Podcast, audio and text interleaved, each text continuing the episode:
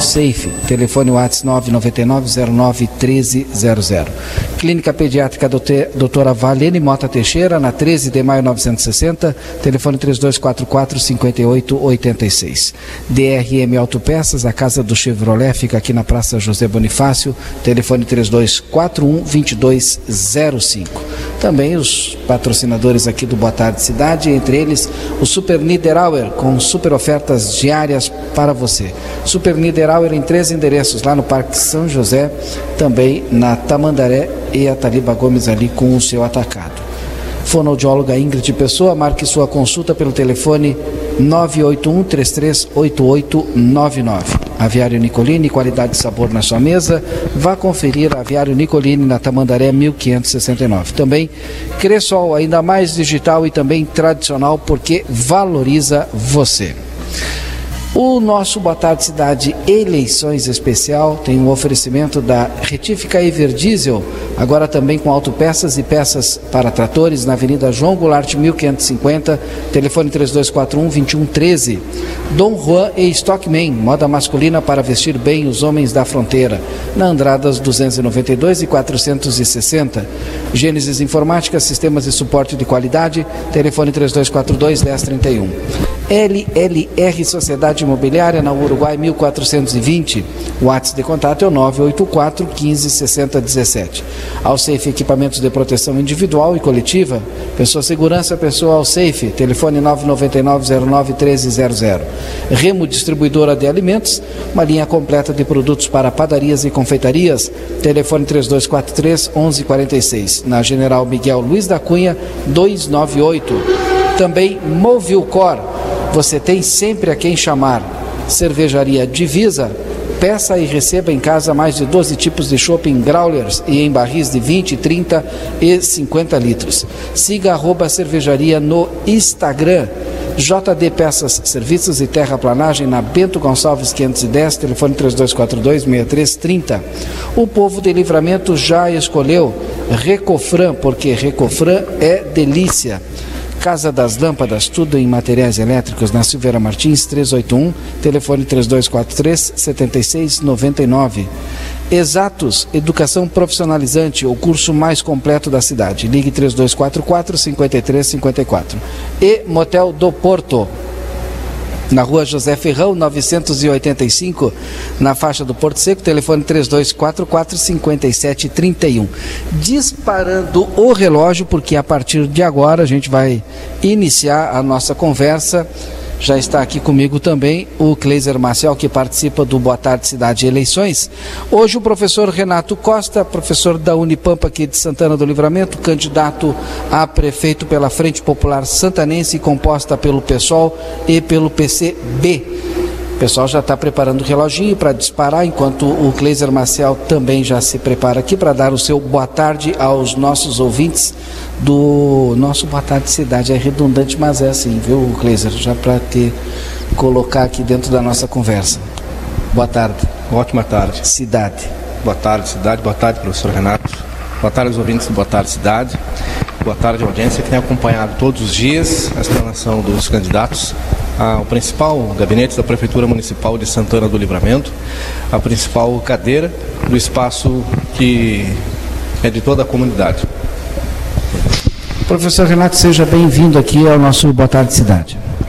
Boa tarde, Valdinei. Boa tarde, Kleiser. Um prazer imenso realmente estar aqui para essa conversa nessa tarde e agradecer realmente a, a RCC, a plateia, por abrir esse espaço, né, que eu entendo ser fundamental para que as pessoas possam conhecer um pouco mais das propostas que nós temos para apresentar para a cidade, mas também para que possamos entender melhor o que é esse momento político que Santana do Livramento está vivenciando. Né? Eu, eu acredito que nós teremos teremos a oportunidade para debater também essa questão, né? O que significa esse momento político? Eu acho que esse é o, o ponto fundamental. Mas fico à vontade, fiquem à vontade para fazer as perguntas que forem interessantes e necessárias para que a comunidade possa entender o que significa essa nossa, essa nossa proposta, nossa campanha. Essa nossa primeira meia hora, Kleiser, a gente inicia pela questão da saúde.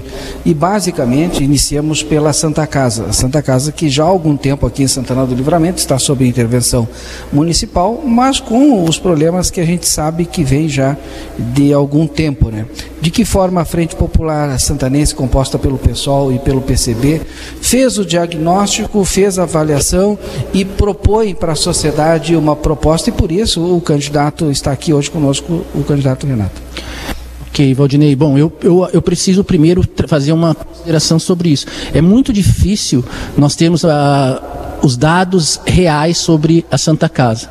Né? Nós já tentamos ter acesso a muitas informações, está sendo feito, diz que está sendo feito um diagnóstico mais profundo sobre a, a questão da Santa Casa, mas infelizmente é, muitas questões ainda são, são assim, eu vou, eu vou chamar de pouco claras, porque eu não, não tenho intenção de acusar nenhuma das pessoas pela situação que ela está ali hoje. O que eu posso dizer é que, infelizmente, Historicamente, a gente tem visto a Santa Casa se transformar num tema nas últimas eleições. Toda eleição a gente discute a Santa Casa e os problemas não são resolvidos. Esse foi um tema que nós trouxemos quando começamos a debater e, e questionar o que seria o ideal para a comunidade santanense.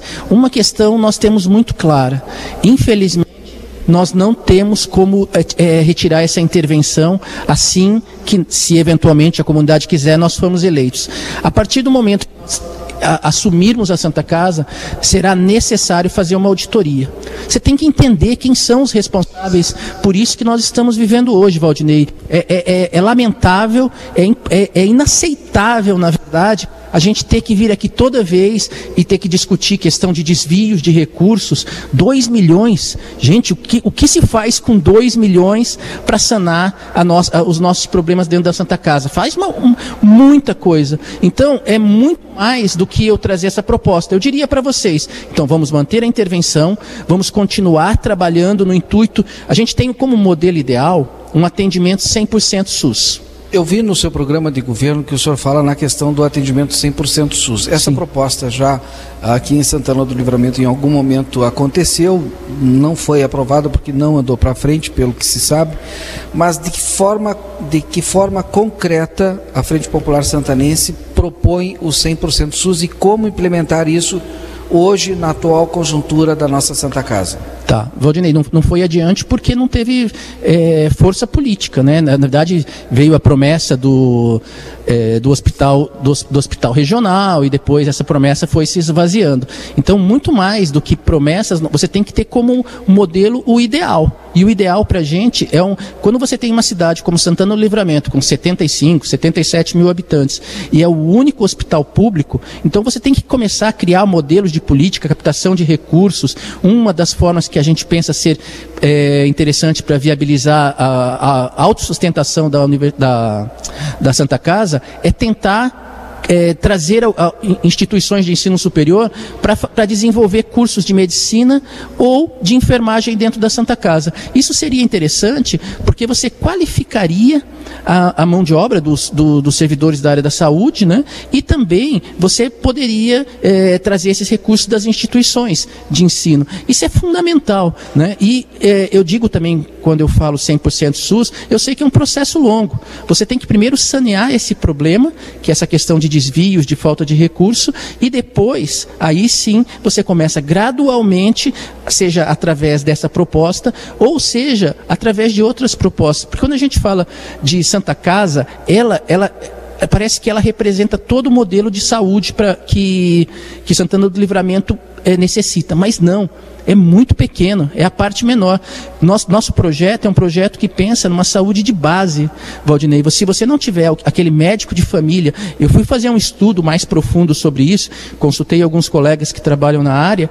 E sejam em cidades no Brasil, cidades pequenas ou até em outros países, o médico de família é o que mais resolve os problemas, porque você cuida desde a base, da criança nascendo, você tendo um médico acompanhando todos os seus passos. E isso, isso é fundamental para que você evite doenças. E quanto mais saudável você tiver uma comunidade, menor vai ser o, a, a, tensão que vai acontecer na Santa Casa. Então você tem que ter uma saúde de base. E é o que eu tenho dificuldade de ver atualmente, ou mesmo na história de livramento. Muitas vezes a gente foca na Santa Casa, só que a Santa Casa já é o, já é o, o problema já na sua crise maior. E aí ela não tem condições de resolver esse problema. Então eu, eu penso que essa questão de fazer de buscar uma parceria é fundamental. Outra, outra questão é a auditoria vai nos dizer, Valdinei, o que, o, é, onde está escor, onde, onde esses recursos estão escorrendo. Porque eu me lembro nesse ano, durante a Covid, eu, eu estive a Santa, a Santa Casa e, uma, e certa vez também fui para fazer uma doação junto com servidores e tal. E você vê a quantidade de, da população que doa, seja seja é, pessoa física ou mesmo se forem é, empresas. No momento que eu estive lá, tinha cinco doações: duas de, de empresas, duas redes de, de farmácia e pessoas físicas doando, grupos de servidores. Mas... Como é que a Frente Popular, o Kleiser está aqui conosco, fica à vontade para perguntar, mas como que a, a Frente Popular santanense é, pensa e na prática quebrar esse paradigma de tu investir mais na curativa do que na preventiva. Qual é a proposta clara? O senhor falou no médico de, de família, né? mas qual é a proposta clara para quem está nos ouvindo agora é, em relação a esse conceito? Tá. Investir mais no curativo, aliás, desculpa, no preventivo do que no curativo, que é a Santa Casa. Nós vamos ter que fazer. Eu, eu, esse também esbarra num outro ponto. Eu não entendo mais a necessidade de você ter só contratar pessoas como cargos de confiança ou contratações específicas. Vamos ter que fazer concurso público. Vai falar, ah, isso onera, isso é caro, nós recursos. Mas nós vamos ter que pensar dessa forma quando você pensa numa saúde de base, você tem que fazer cursos para profissionais nessa área. Hoje, por exemplo, o curso de medicina da Unipampa lá em, na Uruguaiana, ele tem essa característica. Eu, evidente que é, dali, a partir do momento que eles se formarem ou se vierem fazer é, a residência por seria interessante, nós poderíamos utilizar isso. Mas eu penso que é você focando os seus recursos e captando mais recursos, seja nacionalmente ou internacionalmente, porque aí tem mais um elemento. É possível você captar recursos internacionalmente para você destinar à saúde. Então, você pode aprimorar as unidades básicas de saúde, que as nossas são muito deficitárias. Né? Então, isso, isso é um ponto pacífico. Conversando com as pessoas, ou mesmo visitando os bairros, a gente vê que muitas das unidades elas estão instaladas em locais precários, elas não têm especialistas. Então, você tem que começar a buscar recursos. Não adianta nós ficarmos o tempo todo lamentando, pensando, olha, mas eu não tenho, eh, nós arrecadamos pouco, vamos viver de emendas parlamentares. Isso não funciona, Valdinei. Não funciona. É captar recursos. E eu trabalho com isso. Eu, eu, eu, a minha formação em relações internacionais, eu entendo que a captação de recursos no exterior, em organizações que tenham essas finalidades, aqui a gente está falando exatamente na, na saúde. Existem organizações internacionais que elas investem em fundo perdido e você pode, de repente, nós não temos uma unidade, uma unidade básica de saúde na área rural. Por que, que nós não temos? As pessoas têm que vir para ser atendidas aqui no centro. Não, vamos construir. Você tem que dar ênfase. Isso, é uma, isso aí é uma questão política, Valdinei. Eu não consigo entender isso como. É, você sempre tem opções. As, as, nossas opções, elas estão voltadas para a comunidade. Aqui, é evidente que a população, é, a população de uma classe média, ela, ela, ela tem recursos para é, viver alheia ao, ao, ao Estado. Agora, a população mais pobre, essa não tem. Então, nós temos que levar uma unidade básica para a comunidade. Isso é para a comunidade rural. Isso é fundamental. E quando você vai, é, perdão, empenhar recursos financeiros, eu vou, ao invés de você destinar para um, um, outro programa, nosso programa prioritário vai ser o médico de família. E você e isso isso é, isso é básico. Eu tenho certeza que não, vai, não vão ser nos quatro anos que nós vamos resolver esse problema, mas esse é um, é um problema que a gente vai conseguir resolver no, no transcorrer das gerações. Porque isso é uma questão que eu tenho muito claro. Vejam, nós estamos, nós estamos com 197 anos. Existem problemas assim de uma gravidade é, imensa dentro do município. Não é possível que em quatro anos, quaisquer que sejam os candidatos que cheguem aqui, vão dizer, olha, eu vou solucionar, isso é assim, assim, assim. Eu acho ingenuidade. A gente tem que ter, tem que dar ênfase. Por exemplo, a Santa Casa, até hoje, nunca ninguém nunca ninguém teve interesse em resolver.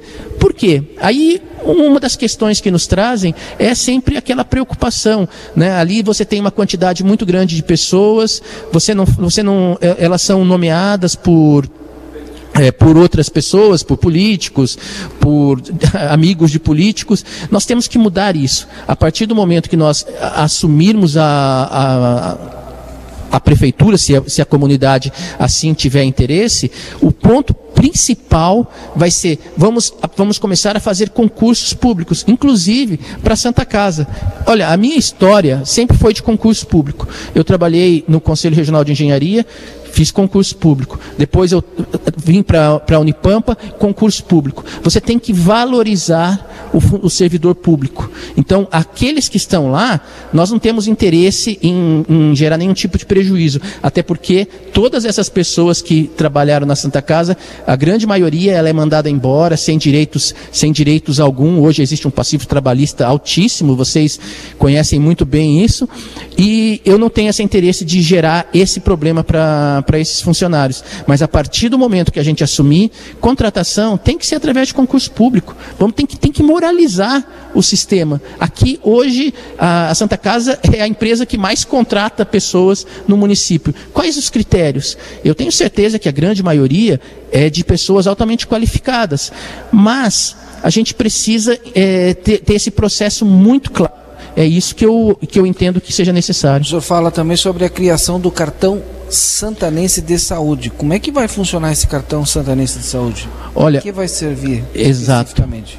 Olha, a gente vive numa, num, num momento de uma é, no mundo em que tudo, a tecnologia, ela facilita a vida das pessoas. Aqui, eu comecei a discutir, conversar com algumas pessoas, alguns colegas de, da, área, da área da informática e da, e da tecnologia, aqui da Unipamp e também de outras universidades, da viabilidade de nós trabalharmos com. A gente fala um cartão, mas pode ser um cartão ou um aplicativo. O cartão, porque nem todo mundo tem acesso a um aplicativo. Mas esse aplicativo, ele seria fundamental para que a pessoa pudesse gerir toda a vida dela dentro das, das, dentro das instituições de ensino do de ensino não, perdão, de saúde do município. Ou seja, você tem o seu prontuário, você sabe com quem você passou, quais as consultas, os exames e também você vai e você agenda todas as suas consultas através dessa estrutura. Quem tem o cartão, a gente vai ter que ter um, uma espécie de um terminal para fazer isso. Agora, quem não tiver, a gente através de um aplicativo isso é possível. Aí você fala, mas e onde estão os recursos? Os recursos são através da captação mesmo. Eu não consigo ver assim, hoje a gente tem que fazer um levantamento, qual é o custo para que essas dessas pessoas viverem sem esse atendimento e tendo que ir e voltar. É uma questão de opção política isso. Porque, por exemplo, eu, eu fiquei sabendo agora recentemente que uma funcionária que trabalha comigo, ela está há dois anos tentando marcar um, um, um, oftalmologista. Não existe oftalmologista na nossa rede aqui. E para cada vez que ela tenta, ela tem que ir até a instituição. Só que ela tem celular. Então, o, o, custo disso é o custo do desenvolvimento dessa tecnologia. Esse desenvolvimento, a gente está já faz, já isso é, é parte desde o início do processo era nós é, é, fazer muito acordo com as universidades. Por que é importante trabalhar com as universidades, é, Valdinei? Porque é um custo gratuito. Eu, como professor, como professor da universidade pública, eu já propus, já fiz diversos trabalhos de, em, de extensão. Isso não onera nada o poder público. Porque eu, eu, sou, eu sou remunerado, meu salário e minha dedicação 40 horas é com o governo federal, é com a Unipampa. E a gente, e, e a todo momento, eu conversei, esse ano eu ainda fiz é, uma live com o diretor da, do IFSU, da UERGS e, e, aqui da Unipampa. A gente conversando sobre as possibilidades de você ampliar essa, é, essa parceria. Todos eles querem, todo mundo, e eles ficam assim indignados, perguntando: por quê? Por que até agora o poder público não nos procurou para que nós pudéssemos fazer e desenvolver um projeto mais próximo em diversas áreas? E uma das áreas é justamente essa que eu digo para vocês, é essa área da tecnologia. Nós temos um dos nossos projetos, nosso é, é, no nosso programa de governo, que é a criação de uma startup mesmo E essa startup ela é fundamental. Imagina você trazer jovens para dentro da instituição, esses jovens vão, vão, vão receber uma qualificação gratuita, porque a gente pode fazer projetos de extensão com a, a Unipampa. Eu falo Unipampa porque eu conheço bastante. Tem, tem Alegrete, tem, tem cursos em Bagé, e eu tenho certeza que eles fariam esse trabalho com a gente. Assim, com a maior boa vontade. Agora, imagina você trazer essa garotada tudo para dentro de uma startup, gerando capacitação para elas. Elas, num, num, futuro bastante breve, elas vão estar também prestando serviço para várias pessoas dentro da comunidade em Santana do Livramento. Então, está tudo amarrado, Valdinei. Quando eu, quando eu, esse, essa parte que você pegou, e eu até te agradeço muito por essa pergunta, essa parte é justamente é a informatização, a facilitação de todo o processo. E também para ficar mais claro, porque aí você sabe exatamente o que a pessoa tem, e esse aí tem acesso tanto o, o usuário como, evidente, o, o, os médicos e os servidores da saúde que forem atendê-lo. Né? Candidato, o município tem milhares de quilômetros quadrados. Milhares de quilômetros quadrados. A distância é, entre a região central e a residência mais distante dá mais de 100 quilômetros, isso numa estrada ruim dá 5, às vezes 6 horas de viagem dentro do, do município, né? Isso é, às vezes é mais do que a distância daqui à região metropolitana. A criação de uma unidade básica de saúde na região rural, qual modelo e qual região e como seria dada essa escolha, já que todas as distâncias são gigantescas do perímetro central até a parte mais distante da zona rural professor? É esse é um projeto piloto, é, Kleiser. Como todo projeto piloto, você escolhe, você tem que fazer um levantamento das zonas mais populosas e de, de, de melhor acesso. Então, num primeiro momento é assim. Já há esse levantamento? Existe o levantamento. Eu não quero assim lhe dizer, ó, vai ser esse ou aquele, porque eh, depois existem outros fatores que podem é, inviabilizar um ou outro, mas que assim, que nós vamos fazer o, o, primeiro, que é o projeto piloto, isso é fatal, porque esse dado que você trouxe foi a, foi a primeira preocupação. Nós sentamos num brainstorm ali e começamos a, ok, é, é, fundamental, mas uma unidade de saúde, você está corretíssimo, uma não resolve o problema de toda a, a área rural, mas nenhuma é pior do que uma. Então você tem que começar e fazer uma, uma unidade piloto. Essa, no, os critérios que a gente está trabalhando, primeiramente, são as, as, a, critério do acesso e da, da a quantidade de população, quanto que ela poderia atender é, num primeiro momento. A partir daí, a gente começa, porque aí você começa também a desenvolver aquela região no seguinte sentido. Você tem que começar a investir, é, é, que o projeto, outra vez, é tudo amarrado. Se você escolher determinada região, você também tem que começar a pensar nas vias de acesso até aquela. Então, essas vias, elas vão ser priorizadas quando você estiver discutindo a questão das estradas rurais. Então, é um processo tudo amarrado. Eu, porque não adianta eu escolher uma determinada região, coloco lá e ali não tem acesso. Então é melhor que você trabalhe de uma forma organizada. Né? Isso, isso realmente vai fazer diferença, porque é uma demanda muito grande das pessoas. Só que também eu, eu sei, você sabe muito bem, que também se, se você não tiver uma estrada boa, não adianta você colocar a unidade lá se os servidores da saúde não conseguem chegar e também a população vai ter muita dificuldade. Né? A gente tem inúmeras histórias aqui de pessoas que trabalhavam, inclusive uma das nossas vereadoras, ela trabalhava no SAMU e ela dizia que eh, pediam ajuda, o SAMU atolava na, nas estradas. Então é um absurdo. Recentemente também, com essas chuvas que nem foram tão fortes, o pessoal da cooperativa de leite vai lá e atola o seu caminhão, estraga tudo. Então, é, tudo tem que ser muito bem pensado. Não, a gente não pode jogar dinheiro público do servidor fora. Então, eu, eu, seria uma irresponsabilidade eu lhe dizer, ó, vai ser ali. Mas que eu posso lhe dizer que vai ter a primeira unidade piloto e a gente vai, a, a partir dela, estabelecer outras, né? Porque população para gente é a mesma. Isso, isso, é um, isso não é um chavão, não é aquela coisa de você, porque eu sou candidato. É, ainda que nós tenhamos 10% da comunidade é, vivendo na área rural e os outros 90% aqui, eles são cidadãos santanenses da mesma forma. Você não pode começar a criar níveis de, de cidadania, né? que é o que acontece na própria educação, né? que as, as escolas do, do campo começam a aula atrasado porque não tem professores. Então a gente tem que dizer um basta nisso. Todos, todos têm que ter os mesmos direitos, são cidadãos santanenses da, da mesma forma.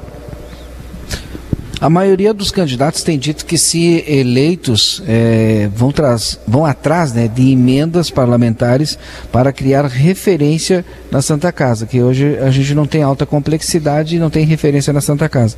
De que forma a Frente Popular Santanense pensa isso? O senhor já meio meia resposta o senhor já deu, me parece que não acredita muito em emendas parlamentares, mas propõe como a gente ter referência e alta complexidade na Santa Casa e sanear financeiramente. Olha, eu, eu não quero dizer assim que eu não acredito em emendas, mas eu, eu não consigo me ver a vida inteira com o Pires na mão, indo para Brasília e falando: seu deputado, me dá uma emenda para fazer essa Santa Casa, me dá uma emenda para fazer uma ponte. Ainda que essa seja a finalidade um, do, dos, dos, deputados, deles apoiar, deputados, senadores, e apoiarem as suas bases, e o, e o, e o, e o Estado, no nosso caso mas eu acho que isso é muito pouco, Valdinei. Eu acho que eu, eu, eu, me sinto assim muito limitado quando a pessoa me diz, olha, vamos montar um programa, nós temos, eu tenho que conhecer todos os canais de Brasília, porque daí eu consigo chegar e falar com esse, com aquele outro. Isso para mim é furar fila. Eu não estou aqui para furar fila de ninguém. O meu interesse é apresentar um projeto. Eu chego para os deputados: olha, isso aqui tem essa relevância, isso, isso, isso.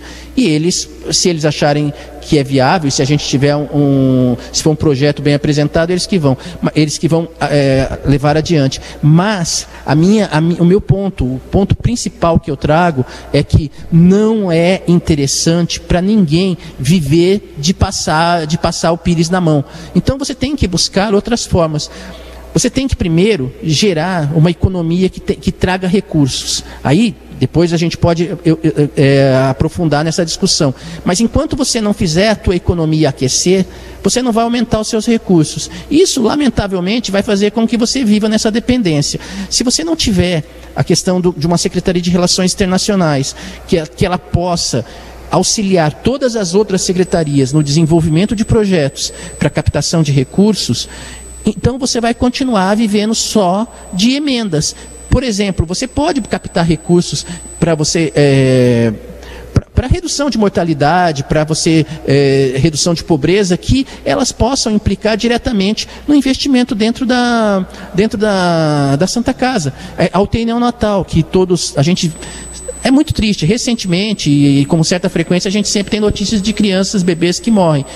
Eu fui, eu fui atrás para entender o porquê nós não temos essa UTI neonatal. Eu entendo a complexidade, eu entendo a, a, necessidade de você ter equipes específicas, duas equipes pelo menos, o custo disso. Só que aí eu venho com a questão: o custo disso é, é, maior do que, a, do que as mães que perdem as crianças. Uma vida não tem preço, e aqui eu não estou sendo demagogo. É outra vez eu volto para aquele ponto. Saúde, ela é fundamental, seja para a pessoa para qualquer pessoa que viva nesse município. Então, não, a, a, as mães que são de, uma, de baixa renda, elas chegam na Santa Casa não tem condições. Se chegar uma mãe com recursos, ela baixa um helicóptero aqui do plano de saúde dela e leva para qualquer lugar do Brasil. A gente tem que mudar essa lógica, tem que mudar isso. Não, não, eu não posso aceitar, eu não posso aceitar essa desculpa de que ah, não dá porque é muito caro. Pouco importa que é muito caro. A minha função como, como, como prefeito, se a, se a comunidade vier a, a, aceitar isso e me eleger, é essa. Eu tenho que partir para cima. Nós precisamos de uma UTI neonatal. Vamos buscar esses recursos atrás da emenda, vamos fazer projetos para captação internacionalmente, vamos, vamos é, conversar com a comunidade e mostrar a importância. Eu entendo, é o que eu falei no início, o tanto de pessoas que investem, que doam para a Santa Casa, é uma coisa absurda. Isso a gente só consegue porque as pessoas elas têm uma relação afetiva e sabem da importância da Santa Casa. Só que por outro lado, aí eu não, não, vou, não vou mencionar o nome da instituição, mas algumas instituições disseram que não iam investir mais porque não acreditam, porque é, é, são só escândalos de corrupção. Então eu não vou pegar o dinheiro aqui e colocar na Santa Casa se eu sei que esse dinheiro vai ser desviado. E eu não estou sendo leviano. A gente tem essa ação do Ministério Público e que um desvio de 2 milhões do, do, do, Instituto Salva Saúde, como é que foi? Quem aprovou? Quem assinou? E, e aquela reunião que foi feita dentro da, da capela para celebrar um acordo. Será que a gente tem que esquecer tudo isso? Então eu tenho, eu tenho uma preocupação muito grande com essa questão. E quando as pessoas perceberem que a administração que a gente está propondo é uma administração séria, que nós não temos assim compromisso com mais ninguém, isso é importante. Eu, eu, se você me permite, Valdinei, isso é importante dizer, porque nós fizemos coligação somente com o, o PCB.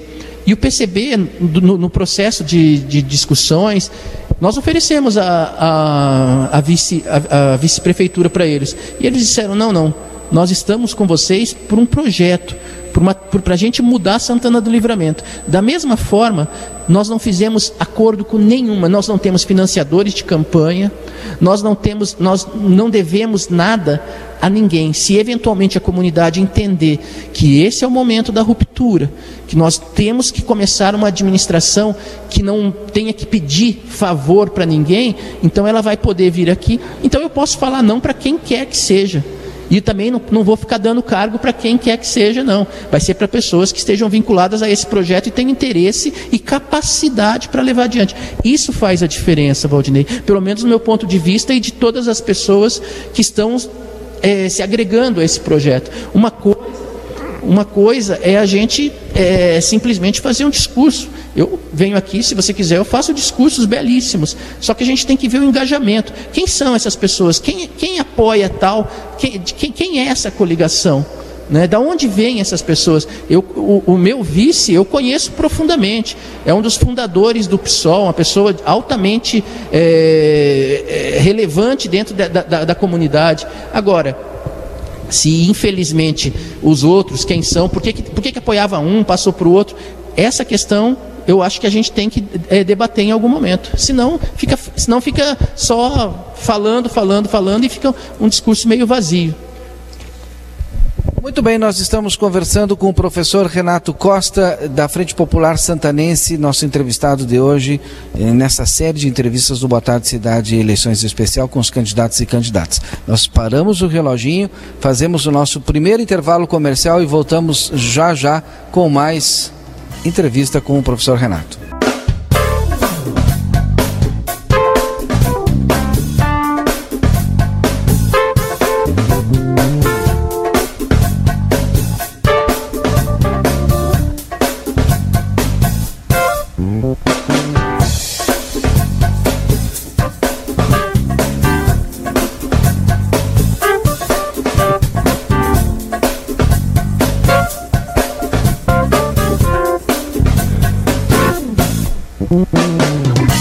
Estamos de volta então com Boa Tarde Cidade Eleições Especial. Vou pedir para o João Vitor já liberar o nosso reloginho, porque estamos conversando aqui com o professor Renato da Frente Popular Santanense. Cleiser Marcial. Professor, educação é um tema agudo para Santana do Livramento. Eu vejo que no projeto da proposta, né, a contratação de eh, professores através de concurso. Já há previsão de concurso público que tem que ser realizado, inclusive uma questão nova. Uma das empresas participantes do processo licitatório, ela, ela participou de apenas dois, dois processos no país, por coincidência no estado de Goiás. E nós temos um histórico de participação em outros processos dessa mesma empresa. Eu quero imaginar como é que o senhor imagina é, que esse processo seja possível, seja viável, seja transparente, apesar de ser necessário. Olha, Kleiser, eu primeiro ponto que eu digo, é necessário. Eu não consigo imaginar uma educação. Outra vez, as, as pessoas comumente me perguntam né, como o que eu penso desse modelo de sempre ter contratações. É péssimo. A criança, durante o processo de construção da educação, das, essa relação do, do ensino-aprendizagem, ela tem que ter um vínculo com o professor. Quanto mais jovem, mais importante esse vínculo.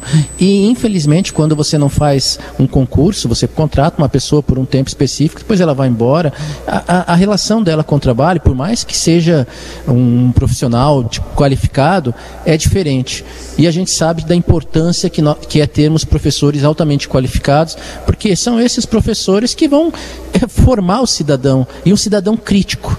Esse é o ponto primordial. Quando você faz concurso, e eu, eu sou um exemplo disso, eu sou um professor concursado dentro de uma instituição federal, isso me dá uma certa liberdade e me dá uma responsabilidade para poder trabalhar e formar os meus alunos. Então, eu acho que nesse momento é importantíssimo, ainda que eu possa entender que esse concurso agora tenha um caráter eleitoreiro, e eu não vou retirar isso nunca, porque você, você espera tem quatro anos de mandato, você espera para fazer 20 dias antes da, da eleição. Isso tem um, tem um caráter assim fortemente eleitoreiro. Agora, é, é importante? É importante. Com relação à empresa que foi a, a responsável que vai fazer esse concurso, eu não conheço. Eu havia lido esses dados que você tinha me passado. Fico assustado no primeiro momento, mas eu não tenho nada, não tenho condições de dizer que é uma, é uma instituição que não tenha capacidade, não tenha condições, me assusta, porque existem diversas instituições, não sei qual foi o processo que, que foi utilizado para escolher essa. A gente tem que sempre ficar é, atentos, né? Porque a Salva Saúde foi uma, uma instituição assim, parecia que era né, nem vou dizer que parecia que era boa, porque havia indícios bastante fortes de que era, vou chamar estranha, deixa que o Ministério Público faça o resto do trabalho, mas era muito estranha. Então, eu vejo, tomara, tomara que seja um concurso limpo, tomara que nós tenhamos condições de ano que vem termos esses professores e essas professoras já engajados no nosso, é, no nosso projeto, né, no nosso projeto de reconstruir a educação. Eu sou muito, eu sou muito assim, vou dizer assim, eu sou muito fã das nossas professoras e dos nossos professores aqui da rede municipal, porque as dificuldades que eles enfrentam são muito grandes. Eu tenho conversado com muitos deles, né? As dificuldades são imensas, seja na, na estrutura das, das escolas, seja na, nas dificuldades, acho que a questão do salário mesmo, a falta de incentivos, isso acho que é, é complicado para você, quando você pensa na formação do seu filho, da sua filha, quando você, eh, quando você leva uma criança para uma escola, você está abrindo a porta para que ela se desenvolva de tal forma que ela, ela venha a ser um cidadão crítico e possa ter as, todas as oportunidades profissionais que você sonha e que eventualmente ela vai sonhar também. Só que se você não tiver um professor qualificado, você, você reduz a, a, as possibilidades dela. Muito se fala em meritocracia. Como que você vai ter uma, vai, vai aceitar esse, esse, é, esse, é, esse critério como balizador se até professores você estava contratando aleatoriamente? Então, eu espero sinceramente que esse concurso seja um concurso assim muito limpo, que a gente já viu que o anterior foi complicado que seja um concurso limpo, que entrem os melhores e as melhores professoras. Ano que vem a gente faz a revolução na educação, Kleiser. Trago esse dado, professor Ivaldinei, porque são nas, nos municípios de Goiandira, do estado de Goiás, e Anaurilândia. E, aliás, o Ministério Público já se manifestou a respeito disso, né? É, suspendendo temporariamente o concurso em um desses, um desses municípios com essa empresa, a empresa Homem Concursos, responsável, tese, pelo concurso aqui em Santana do Livramento. E são apenas dois municípios, a empresa não tinha histórico de participação em concursos anteriores e por isso a, a, a pergunta, é. né? Tendo o nosso histórico recente. Até quando, Kleiser? Desculpe, é, é, não é uma pergunta para você responder, é uma indignação minha. Até quando a gente vai submeter o município a esse tipo de situação? Seja qual for o gestor, existem, existem é, critérios, existem estruturas que dentro das, dentro das administrações, eu tenho colegas assim, altamente capacitados, eu discuti muito sobre a questão da administração pública, porque isso sempre me interessou.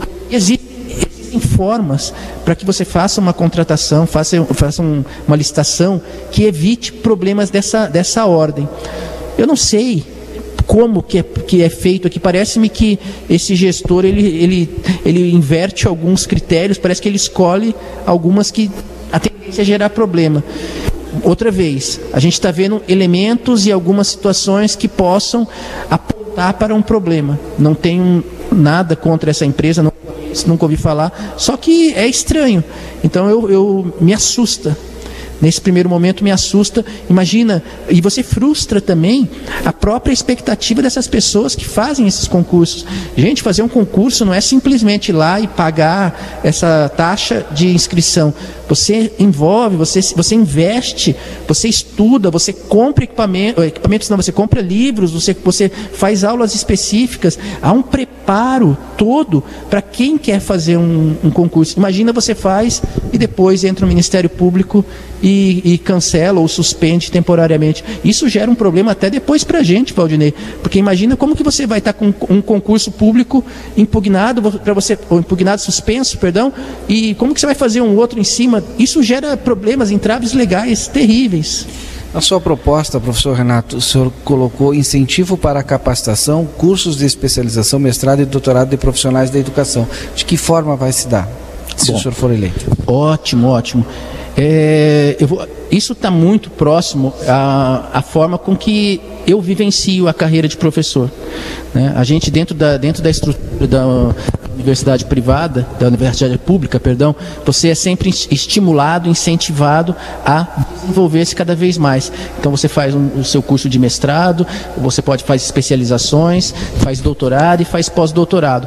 Aqui, temos um plano de carreira que é interessante. Só que chegava no quarto, no o nível a pessoa tanto faz ela ter uma especialização, um mestrado, um doutorado ou pós-doutorado, estagnava a carreira dela. E imagina, a pessoa chega muito cedo a esse, a esse ponto da carreira, você não, não faz sentido isso, você não estimula a pessoa a buscar uma, uma, uma capacitação. Então nós propusemos a ampliação de mais dois níveis, o 5 e o 6. Então o mestrado fica no 4, o 5 fica para o doutorado e o 6 para o pós-doutorado. Imagina você ter nas suas a gente tem algumas é, mestras na nossa rede, mas imagina você ter para sua criança ali na educação infantil uma pessoa com pós-doutorado em alguma dessas áreas. Gente, o teu filho, a tua filha, eles vão ter a melhor educação possível. E eu, eu penso nisso. Se a gente está falando em meritocracia, a meritocracia tem que ser, tem que valer a partir do momento que o teu filho e a minha filha, eles estiverem numa escola. Tanto faz ela ser privada ou pública, porque isso faz a diferença hoje. As pessoas que vêm de uma escola privada, normalmente, e eu falo isso porque eu estudei na escola privada. Então eu não estou fazendo discursos à toa. Eu fiz a, o meu, até o. Na verdade, eu fiz o ensino médio adiante, fiz numa escola privada. E era uma escola muito boa, uma escola que eles eram conhecidos por colocar a gente na USP ou na Unicamp. Então não tinha problema, a gente passava. Só que era caro. Era caro e felizmente naquele momento meus pais puderam me pagar. Só que eu conheci, aí quando eu entrei na, quando eu entrei na USP, na minha turma não tinha, não tinha negros. Na minha escola não tinha. Na minha, no, no ensino médio eu não, acho que tinha um ou dois numa, num universo de 3, 4 mil pessoas. Eu falei que Brasil é esse? Que Brasil é esse que eu estou vivendo? Que aqui todo mundo é branco, todo mundo, todo mundo não vinha de carro importado, porque na época ainda não não estava tão difundido, né? Mas todo mundo com um carro caro. Não era também o meu caso. Minha mãe fazia um esforço de, terrível, mas ela falou: se é para pagar, vamos pagar uma uma escola boa para vocês, para vocês, né? Eu e minha irmã. E aí então o que eu digo é o seguinte: eu eu sinto que eu tive muita facilidade na vida. Eu entrei onde eu quis. Eu fui e, e, por falta, não foi por falta de estudo, foi o que eu quis fazer da vida. Agora você vem aqui. Eu fui é, recentemente lá no Simão Bolívar. Gente, aquilo é, é, é assim, é, é, é, deprimente. Você vê como que eu posso uma criança como aquelas vivendo numa situação difícil.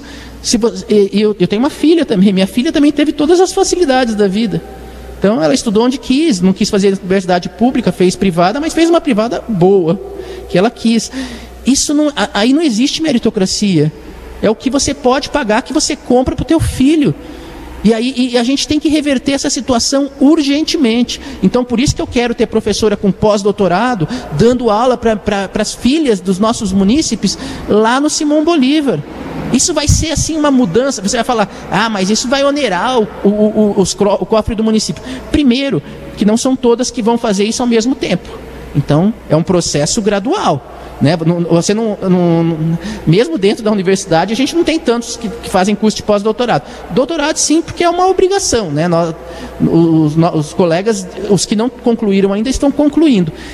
Mas a, a gente tem que mudar o paradigma eu penso só nisso. O dia que você muda o paradigma e você coloca o melhor que você pode do município para todas as crianças, aí não me importa se você quer estudar numa escola privada porque ela tem uma, um caráter religioso, se ela tem outro caráter que te interessa, ótimo, as escolas privadas são muito boas e que permaneçam por muito tempo. Mas eu quero fazer uma escola pública igualzinha. E aí, me permita só mais uma outra questão também que vocês eh, que está relacionada à educação. Nós criamos um projeto que chama Casa Céu, que é a, é a casa que é o é, é casa da cultura, do esporte e do lazer. Uma das maiores preocupações dos pais e das mães das crianças são que elas estudam meio período e no outro período elas estão, eu, eu chamo de vulneráveis elas ficam, os pais e mães que trabalham, muitas vezes eles deixam as crianças dentro de casa, porque não tem onde, não tem quem cuidar, porque às vezes a avó também trabalha, às vezes tra... a criança fica sozinha. E essa, e essa casa, a gente tem, a gente entende que a ideia final, a concepção dela final, é um, é um, é um, é um local muito grande com todas as que, que as crianças, é, que a gente possa atender a todas as crianças, mas por enquanto a gente vai criar um espaço onde elas possam ter atividades de cultura, que seria você ter aulas de teatro, aulas de dança. Isso é, é, é possível, é viável. Você, você tem que ter no mínimo uma quadra. Se você não tiver uma quadra hoje, você monta um espaço em que você crie jogos. Existem jogos que, que, que, que dá para ser desenvolvidos e, e, e, gerar o lazer dessas crianças. E você tem que ter um espaço para que ela possa assistir um filme. Isso tudo, gente, é baratíssimo. Se a gente pensar efetivamente no bem que isso faz para uma criança, imagina o pai e a mãe eles vão, levam a criança à escola, saem na hora do almoço, almoça, leva para casa céu e no final do dia do trabalho vai buscar. Você resolve grande parte dos problemas de crianças que muito cedo também se envolvem com questões de drogas e porque você, a criança fica vulnerável na vida, gente. Isso aqui eu não estou falando uma, não estou trazendo uma história que seja diferente de muitas que vocês porventura devam ter ouvido. Eu conheço muita gente que fica desesperada porque não, não, não sabe o que fazer com o filho e com a filha. Eles ficam sozinhos depois em casa. Então a gente a gente está investindo muito nisso, buscando recursos, investindo no sentido de que esse é um projeto que tem que ser levado adiante, custe o que custar, porque a hora que você começar a, a trazer cultura também, mostrar para essas crianças que é importante, que elas têm condições de desenvolver-se na área do teatro, na área da música, na área do cinema, qualquer área, do esporte inclusive, você consegue buscar apoios de instituições. Eu não sou contrário a buscar, a fazer parcerias com empresa, de repente, quaisquer, quaisquer dessas que fazem, que patrocinam é, ah, que patrocinam times de futebol, que patrocinam times de vôlei, eu vou atrás deles, eu vou lá buscar captar recursos, eu peço para o meu secretário, marque reunião com aquele, vá pedir apoio para que a gente possa investir no desenvolvimento do esporte aqui, não um esporte de ponta, isso é uma consequência que vem depois. Eu quero o esporte como formação, como formação humana, como formação necessidade. Então, é, é, é, é, esse, é uma, esse é um outro projeto nosso que eu entendo ser fundamental para a mudança de paradigmas na cidade projeto como Casa Céu e também nos projetos de expansão da estrutura escolar e todos esses projetos eles carecem de recursos. Talvez alguns possam se dar com parcerias, mas outros por conta obviamente, da, da, da, Prefeitura Municipal e a sua secretaria. Como é que o, o seu projeto imagina essa expansão, professor? Em que tempo, a que custo é, e de onde viria esse recurso para manutenção dessa, dessa expansão ou dessa estruturação, melhor dizendo? Ótimo. Kleiser, a gente só vai conseguir expandir a nossa estrutura a partir do momento que a gente aquecer a nossa economia. Isso eu falei no começo. A nossa opção foi para você reestruturar o turismo. Então, depois eu acho que a gente pode aprofundar na questão do turismo, mas somente a partir daí que a gente vai ter mais recursos. Não existe fórmula mágica. Se você conseguir aproveitar essa quantidade imensa de pessoas que vêm para cá, você, você desenvolver a área cultural, porque diferentemente de outras pessoas, eu acredito que cultura é investimento. Trago para vocês outra vez aspectos assim, claro. Eu trabalhei bastante tempo é, com cultura. Eu escrevo para teatro, desde quando eu tinha 17 anos eu escrevo para teatro. Já, já várias peças produzidas tal. Eu conheço muito bem esse universo. Então as pessoas, é, é o tipo de ambiente em que se você investir você cria uma cultura. Por exemplo, as pessoas vão para Buenos Aires, as pessoas querem, ah, eu quero assistir um show de tango. Você tem tango em todo lugar. Aqui eu venho para, eh, eh, os meus amigos vêm, vêm para livramento, ah, vamos visitar um CTG nem todos a gente tem que ter horário certo, não é certo que funciona. Ah, vamos ver uma, eles vão, eles chamam, vamos ver uma dança gaúcha, né? Aí eu falo assim, onde eu vou apresentar isso? Onde que eu vou encontrar um espaço para os meus amigos e minhas amigas assistirem? A gente não tem uma casa, uma, quando eu falo casa de espetáculos, é você fomentar a tua cultura assim mesmo. Você tem que ter, nós temos, cada, eu fico encantado. Antes, gente, antes eu, eu via as danças, eu via em churrascaria em São Paulo, que lá é muito comum isso, né? Eles contratam o pessoal para fazer as danças e a gente fica encantado. Agora, quando você vem para cá, a cidade que tem um, é, assim, tem um aparato incrível né? tem, tem, tem as equipes que fazem essa, esses concursos de dança por todo o estado, né? as invernadas que eles fazem, e aqui a gente tem poucos espaços, a gente tem que criar espaços para todo tipo de cultura. Isso parece que não vai responder a tua questão, Kleiser, mas vai, porque a partir do momento que você tiver um turista que ele vai consumir o teu produto cultural, seja na, na, na área da. É, vai assistir um espetáculo de dança, vai assistir um espetáculo de teatro, ele vai, vai aos CTGs, nas rotas que a gente vai criar. Isso tudo é recurso para o município. Pra, é, se ele passear pelo município, todo turista ele precisa ser cativado a partir da perspectiva da, da visão. Ele tem que ver. Então você tem que criar um processo de embelezamento da cidade. É tudo isso, são, esses recursos vão vir daí, porque não existe recurso mágico. Não existe. Se a pessoa acha que vai ficar buscando emenda parlamentar a vida inteira, é impossível. Quantos municípios nós temos no país inteiro? Por que, que só livramento? Que mágica é essa? Não existe mágica, né? Então você tem que começar a pensar a partir da perspectiva tua. O que, que você tem de possível, o que, o que, que é, um, é a, qual é a forma que você tem para gerar recursos? Eu entendo que é a indústria do turismo. E a partir do momento que você transformar essa cidade numa cidade turística, aumenta a arrecadação é, de impostos, seja é, como for, com a, com a circulação maior de pessoas, e as pessoas, os empresários vão entender que é um, é um, é um mercado. Então não existe aquela coisa de você falar assim, ah, é, o turismo é da iniciativa privada. É da iniciativa privada depois que está tudo funcionando. Duvido que chegue alguém aqui e comece. Você tem que ter uma política de turismo. E, e eu, eu, misturo as questões. Você me desculpe, Valdinei, Kleiser, mas é porque quando a gente formulou o nosso projeto, ele está um amarrado ao outro. Então eu não consigo explicar de dizer onde vem o recurso se não for dali, Kleiser. Sim, perfeito, a gente está entendendo, professor. O senhor falou também no seu plano de governo de fornecimento de transporte para as escolas rurais sem atrasos no início de cada, de cada período letivo. E a gente fala aqui, pelo menos no Boa Tarde Cidade, no Conversa de Fim de Tarde, ano após ano, a dificuldade de tu ter a licitação no tempo correto com o início do transporte é, público escolar, principalmente o rural, no período correto para o ano letivo, principalmente no rural, começar no, no, no, no mês certo. E, mas de que forma? O senhor colocou claramente aqui que vai fornecer um transporte escolar rural. De que forma vai funcionar isso? E sem atraso, como está escrito aqui no seu, no seu plano de governo. Sem é, atrasos no início de cada período letivo. É, isso tem a ver com o que eu disse inicialmente. Você não pode distinguir a, qualquer tipo de aluno daqui do município da, da, parte urbana com a parte rural. A primeira coisa é você reestruturar a tua administração. Você tem que ter condições de, se você sabe que vai precisar fazer uma licitação, porque infelizmente nossos ônibus estão, estão em condições bastante precárias. Né?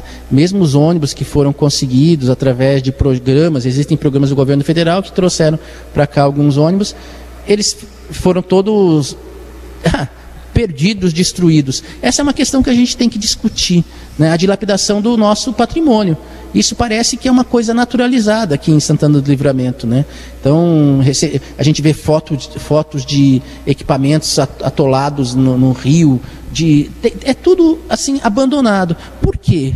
Quem, quem, é o responsável por isso? Eu acho que falta em alguns setores um administrador muito sério. E é isso que a gente propõe. Nessa área especificamente, Valdinei, eu só consigo ver assim: se você tem que fazer uma licitação, nós não temos condições ainda de é, arcar com, toda, com todo esse transporte é, com, com, a nossa frota.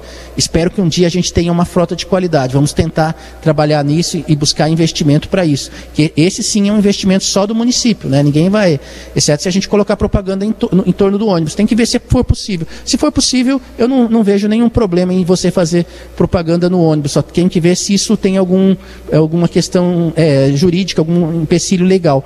Porque a gente precisa desses, desses recursos. Né? Eu prefiro colocar uma, uma propaganda no ônibus e levar esse ônibus para a criança do que a criança ter que ficar andando a pé ou não ir.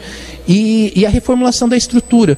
É, é, essa questão da, da, das propagandas, eu me lembro, eu tenho que me lembrar agora, senão depois eu esqueço, Valdinei. A gente, eu, eu, por muito tempo, eu fiquei andando pela cidade, eu falei, por que, que nossos pontos de ônibus não, tem, não são cobertos como uns abrigos, não tem luzes? Aí eles colocaram esse modelo. Eu achei que esse modelo é bom, não é o ideal que eu tinha planejado, não que eu seja um expert nisso, mas eu planejei um outro diferente.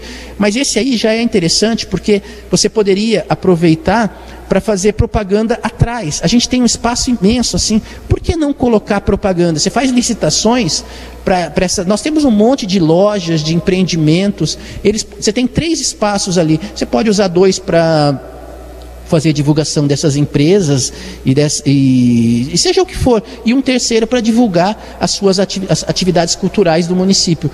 Quanto que a gente arrecadaria com isso? Eu acho que arrecadaria bastante. Quero fazer um levantamento. Eu não, eu não tenho os números aqui, Valdinei, mas esse é uma outra forma de recursos que poderão entrar e você investir também no transporte público nosso. A gente ter a nossa frota. Eu penso que isso é fundamental. E aí são duas coisas. Esses recursos que a gente vai através de propaganda e, os, e a segunda questão que é você planejar o ano, né? Eu, como, se, se vai ter que ter, ter, ônibus no ano que vem, será que ele não vai, vai fazer a licitação quando? E depois que, ele, depois que ele perder a eleição, que ele não vai fazer, porque a gente viu que o anterior, quando perdeu a eleição, foi até embora. Então, a gente tem que tomar muito cuidado com isso, tem que ter responsabilidade. A gente está tratando com pessoas. O pessoal no plano trata de um tema da criação de um desenvolvimento de um plano de educação do campo a ser planejado e executado em parceria com profissionais de educação do município e das universidades públicas. É, primeiro eu pergunto por que a exclusão das universidades privadas e quanto tempo para criação e execução desse plano? Olha, na verdade não é uma exclusão, assim, nós vamos, pode ser que um equívoco na hora de formular, todas as, as universidades que possam contribuir, elas serão muito bem-vindas. O que a gente talvez tenha utilizado a questão do público é porque muitas vezes as privadas, elas dependem, os, os, os professores, eles são remunerados para isso. E diferentemente das públicas, como eu mencionei, eu não vou receber um centavo, eu nunca recebi um centavo a mais para nenhum tipo de atividade que eu fiz em, em em cursos de extensão ou atividades de extensão. Então essa é a, razão. Longe de mim fazer qualquer tipo de exclusão. Quero mesmo que eles participem.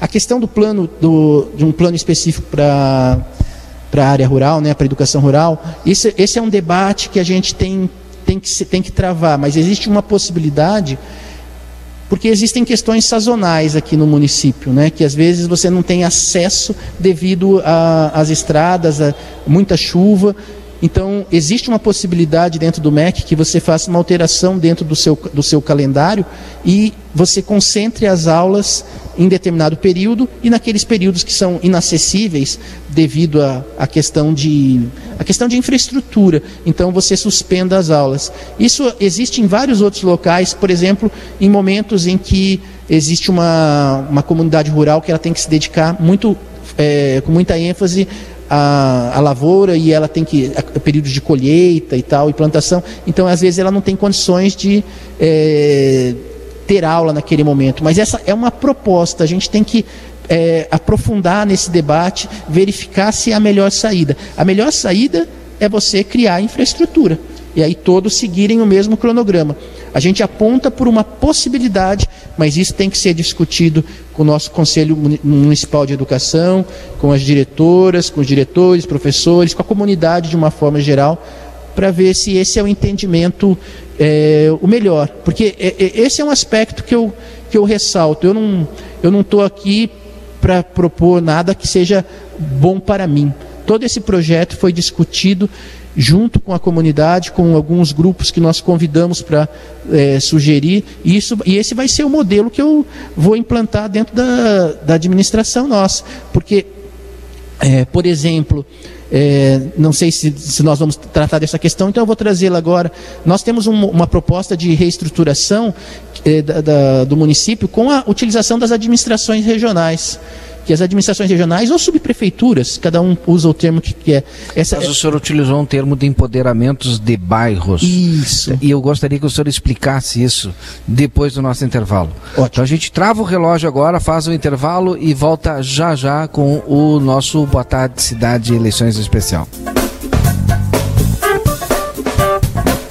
Muito bem, estamos de volta com o nosso Boa Tarde Cidade Eleições. O, o João Vitor já vai disparar o reloginho. Boa Tarde Cidade Eleições, que entrevista os candidatos e candidatas a prefeito aqui de Santana do Livramento, com o oferecimento da Retífica Everdiesel, Dom Juan Stockman, Gênesis Informática, LLR Sociedade Imobiliária na Rua Uruguai 1420, Alsafe Equipamentos de Proteção Individual e Coletiva, Pessoa Segurança, Pessoa Alsafe, telefone 999091300 e também Remo Distribuidora de Alimentos, linha completa de produtos para padarias, confeitarias, na rua General Miguel Luiz da Cunha, 298, aqui na Vila Municipal.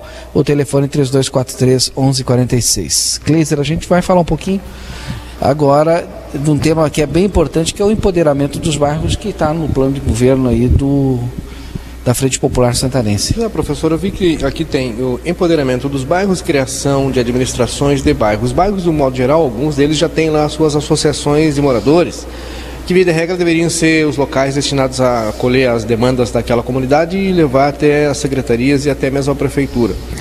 Como é que o, o seu governo imagina a criação dessas administrações é, e com quem? Com, com funcionários comissionados ou servidores da própria estrutura do executivo para se tornarem administradores regionais. Quem seriam esses administradores? Ótimo, Kleiser. É bom, a base da nossa gestão vai ser a comunidade. Quando a gente utiliza esse conceito de empoderamento, é porque muitas vezes a decisão nessas gestões tradicionais aqui, que é o que nós vimos até hoje, ela acontece ali no Moisés Viana, dentro de um gabinete, ali se resolve, e é o que eu quero e a comunidade pouco é ouvida eu não consigo entender uma gestão popular dessa forma. Então, quando nós estávamos estudando os projetos, ou aliás, os modelos, perdão, os modelos em que nós poderíamos criar uma forma para que a comunidade participasse, esse empoderamento ele pode ser feito através da criação dessas é, administrações de bairro ou subprefeituras, como alguns é, tratam. É, porque ela é, ela é fundamental para que a comunidade possa ter acesso à administração. É muito difícil você imaginar, às vezes, sei lá, de repente uma pessoa lá no, no Armor, ela vai pegar um ônibus, vai vir até aqui no centro, bater na porta ali da prefeitura e falar, olha, eu quero fazer. É muito difícil, até porque é, tem, tem, é, tem custos, tem várias dificuldades que se impõem nessa questão. Quando você coloca uma administração ali na região, ali no bairro, a pessoa se sente muito à vontade em poder uh, atravessar, caminhar alguns metros, bater na porta e falar com o administrador que é daquele bairro. Esse é um aspecto importante. Né? Então, quando você me pergunta quem serão essas pessoas, muito provavelmente o administrador deve ser uma pessoa nomeada. Esse eu não, eu acho, eu não, não vejo outra possibilidade. É uma, é, é uma pessoa nomeada. Só que a estrutura toda que vai ser utilizada vai ser a estrutura que nós temos aqui, são servidores. Então nós podemos deslocar, de repente tem servidores que moram, já moram lá no, no Armor, então você pode utilizar, ó, você prefere trabalhar ali, a gente abre uma opção, não é uma, um deslocamento obrigatório. Você conversa com as pessoas, muitas pessoas vão ter mais facilidade em trabalhar ali, porque vão a pé, vai ser uma, um, é, muito mais tranquilo. E, e essas administrações, elas vão integrar toda a estrutura, tanto das associações de bairro, que essas associações elas são fundamentais. Só que às vezes elas sequer são ouvidas pelo poder público. E tem, nós temos associações fortes, mas que mesmo assim elas não conseguem implementar o, é, as propostas que elas trazem, né? E quando você coloca uma administração de bairro que fala com a, a associação, que fala com as escolas que têm ali, que fala com os comerciantes, ali dentro você pode discutir quais são as prioridades e as necessidades para os bairros. Então, eles fazem um levantamento, precisamos asfaltar essa, essa, essa área. Aquela praça precisa ser reurbanizada, precisa de iluminação, precisa disso. Eles fazem um levantamento todo, eles participam da administração da escola. Tudo, tudo isso tem que estar integrado dentro dessa administração de bairro. A partir daí, Quando você vai trabalhar no orçamento participativo, de fato participativo, essas, essas, essas comunidades, elas vêm já empoderadas, elas sabem o que elas querem, elas já elencaram prioridades e aí elas têm condições de estabelecer dentro do orçamento o que, que a gente vai fazer primeiro. Porque o orçamento está aberto, você sabe onde você tem que alocar cada recurso mas quando você discute com a comunidade, você mostra, e eles já discutiram isso dentro da base deles, eles vêm, a gente conversa com todos e faz esse orçamento participativo de fato. Eu só entendo assim, porque você joga as claras. Não é porque eu quero fazer é, para o Armo, não quero fazer para o Prado. Mas como é que as pessoas vão participar num orçamento participativo, por exemplo, se as pessoas hoje não querem saber do político, não querem saber de política? Porque justamente por isso, Valdinei, você tem que primeiro mostrar para ela que a opinião dela muda. Hoje, e é, e é o que a gente está vivendo mesmo aqui, e é o que eu fico assim mais chateado. Às vezes você pega algumas, alguns posts no Facebook e fala assim, olha, aqui vamos ter que escolher o, entre o, o, menos pior. Ok, a pessoa está tão indignada que ela não se dá mais o luxo de verificar a diferença entre os candidatos, seja a prefeitura, seja a vereança. Para você mudar, reverter uma situação de, de, de é, descrédito total, e é mais do que o descrédito com relação aos candidatos, é descrédito com relação à estrutura. Porque eles tentaram um prefeito de, uma, de um partido, não deu certo, tentaram de outro, não deu certo, tentaram de outro, não deu certo. Então eles falam assim: bom, todos os partidos são iguais. Não, todos os partidos não são iguais, né? não, não são. Eu, o meu partido não é o do Chico Rodrigues, meu partido não foi, pre, não foi pego com, com dinheiro na cueca. O partido que foi pego com dinheiro na cueca é foi o DEM. O DEM do, do Rodrigo Maia e demais, do, do tradicional, antigo é, Antônio Carlos Magalhães, que antigamente chamava PFL. Aqui na cidade eh, a gente sabe quem é o candidato do PFL, da, do, do DEM, desculpa. Então, os partidos não são iguais. A gente tem que tomar muito cuidado quando a gente fala ah, todos são iguais, ou aquele é novo, ou aquele não é novo. A, a novidade por si não vale nada. Então, eu estar aqui simplesmente porque é a primeira vez que estou me candidatando, isso por si não diz nada. Eu, eu, poderia ser eu, poderia ser você, poderia ser o Kleiser, ou todos nós, ou qualquer um dos nossos ouvintes. Qualquer pessoa poderia ser novo. Veja a trajetória. Por que, que você escolheu? Por que, que eu escolhi o PSOL? Qual é a história do PSOL? Quem são os, quem são os, os parlamentares do PSOL? E, é, é, existem escândalos com relação aos meus parlamentares? Então, é, essa história do Chico Rodrigues é fundamental. E ele se afasta por 121 dias, e quem assume? O filho dele. Aí a gente vai falar assim: ah, mas é tudo dentro da lei. Sim, é legal. É tudo dentro da lei. Mas isso faz com que essas pessoas fiquem desacreditadas. Falem, pô, mas por que, que eu vou continuar trabalhando? Por que, que eu vou é, tentar é, melhorar meu bairro através dessa estrutura que esse novo prefeito está fazendo, se não vai dar em nada? Você tem que dar todo dia sinais de que essas pessoas que estão participando ali dentro daquela sub, da, da subprefeitura, da, da administração de bairro, a voz delas tem que ser ouvida.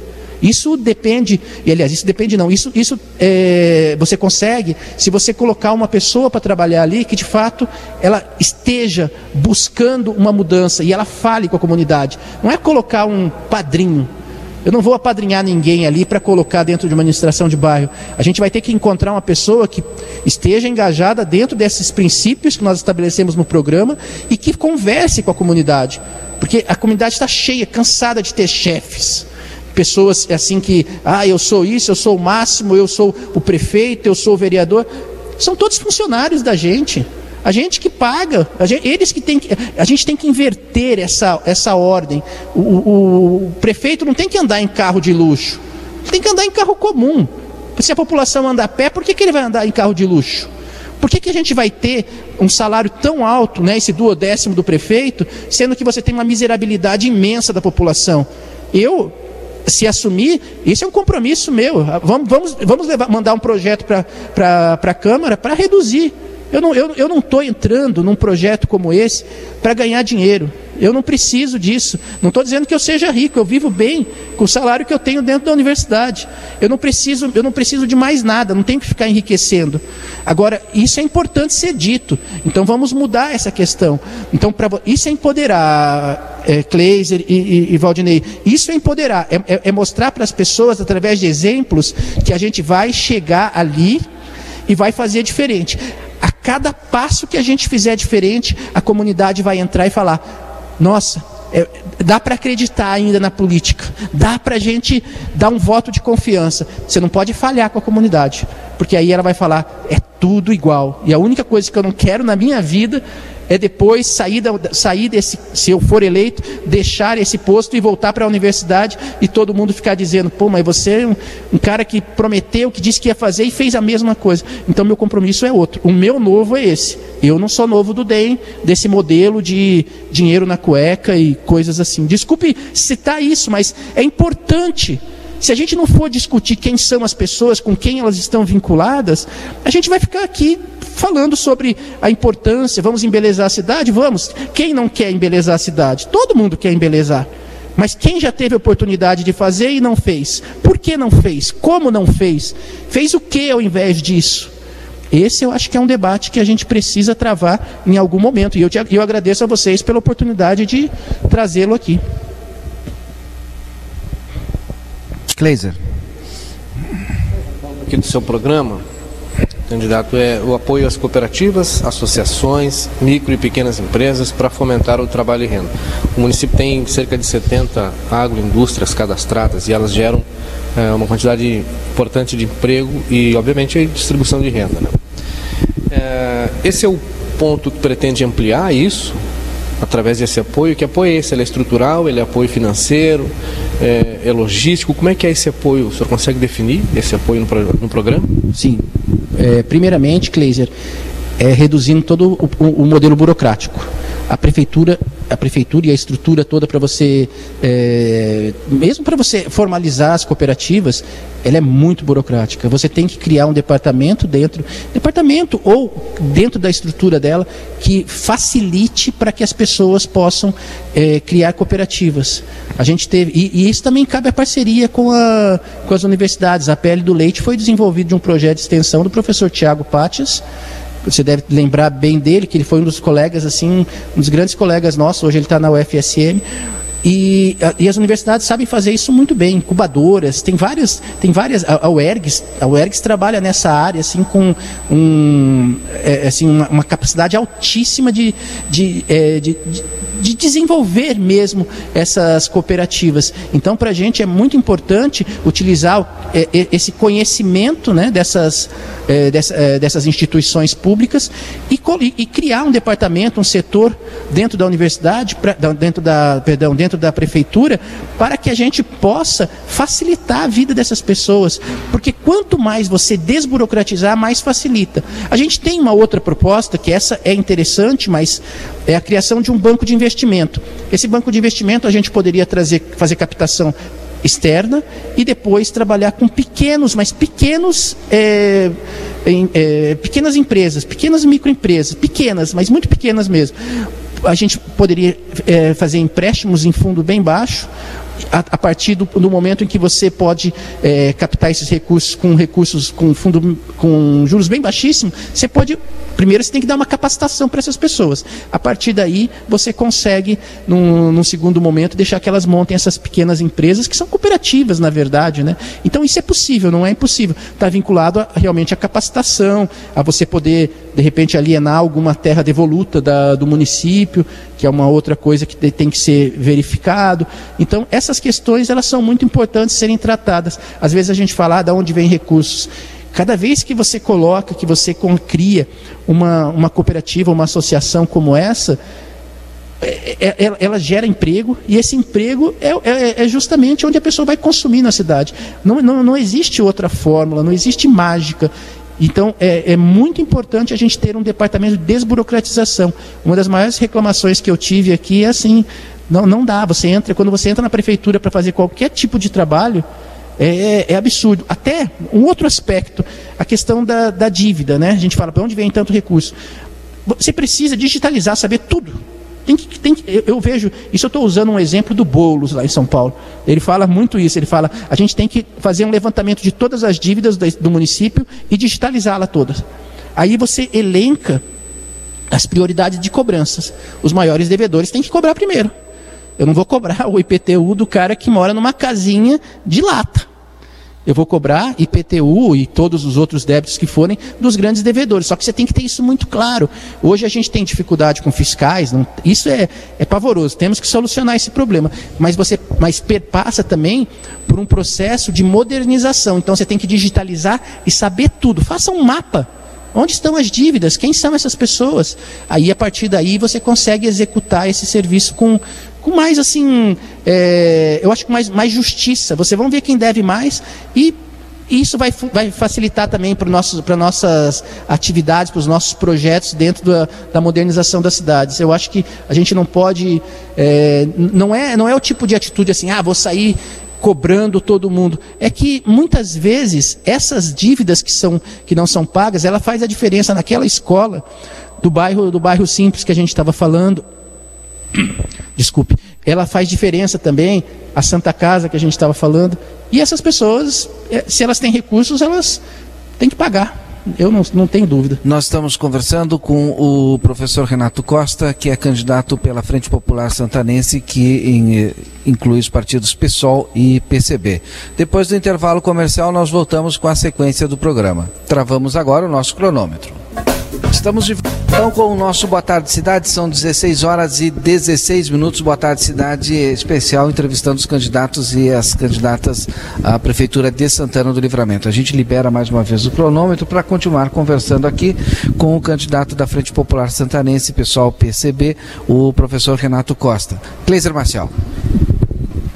Empoderamento dos bairros, professor. Administrações dos bairros, voltando aí nesse tema, é, o senhor falou que a ideia é ter lá um servidor e isso, essa semente, a ideia é que essa semente seja plantada para ser uma semente é, apenas de um único governo, para que ela possa ser uma semente para se tornar um projeto da, de Estado, que possa se perpetuar e a comunidade entender essa necessidade, professor. Kleiser, eu espero que seja um projeto para a vida toda, porque se nós conseguirmos de fato empoderar esses bairros e os bairros, é, na, na, bem da verdade, a, a, essa centralização do poder, ela não, não serve para muita coisa. Você ter um chefe ali no, no, Moisés Viana que não tem contato direto com a comunidade, eu não vejo isso com muita é, com muita assim é, interesse. E se já existisse isso, se já existisse essas administrações de bairro, eu sim, eu, eu manteria tranquilamente. Eu acho que isso é, é fundamental. A gente tem que preservar toda, tudo, todos os projetos que foram feitos anteriormente, se eles forem projetos que forem interessantes para a comunidade, tenha certeza, eu não, eu não tenho vaidade de trocar nome de programa, de projeto para assinar o meu nome. Então, tudo que foi feito até hoje e for de qualidade vai ser mantido. E esse projeto de empoderamento de bairros, eu espero que a partir do momento que nós conseguimos implantá-lo, que os outros candidatos que venham, os prefeitos que venham nos próximos anos, eles entendam a importância disso. A gente tem que fazer uma gestão popular. É isso. Eu não consigo entender nada que você busque centralização de poder e que a comunidade não tenha a voz. Quando você escolhe um prefeito, você escolhe para você é porta-voz da comunidade. Então você tem que a todo momento ficar ouvindo essa comunidade. A administração de bairro, ela é a, a melhor ferramenta, Kleiser. Criação da Secretaria de Relações Internacionais para captação de recursos, professor. Qual é a ideia de se ter? Uh, uh, por que se criar uma secretaria é, de relações internacionais para captar esses recursos. A ideia vem do exemplo da cidade vizinha, ou a ideia é captar esses recursos com a cidade vizinha, juntamente com a cidade vizinha? Qual é a ideia? Bom, é, processo de internacionalização das cidades, ele, ele a, ocorreu a partir da Constituição de 88. Até então, o município ele não era um, um, ente que tinha essa autonomia.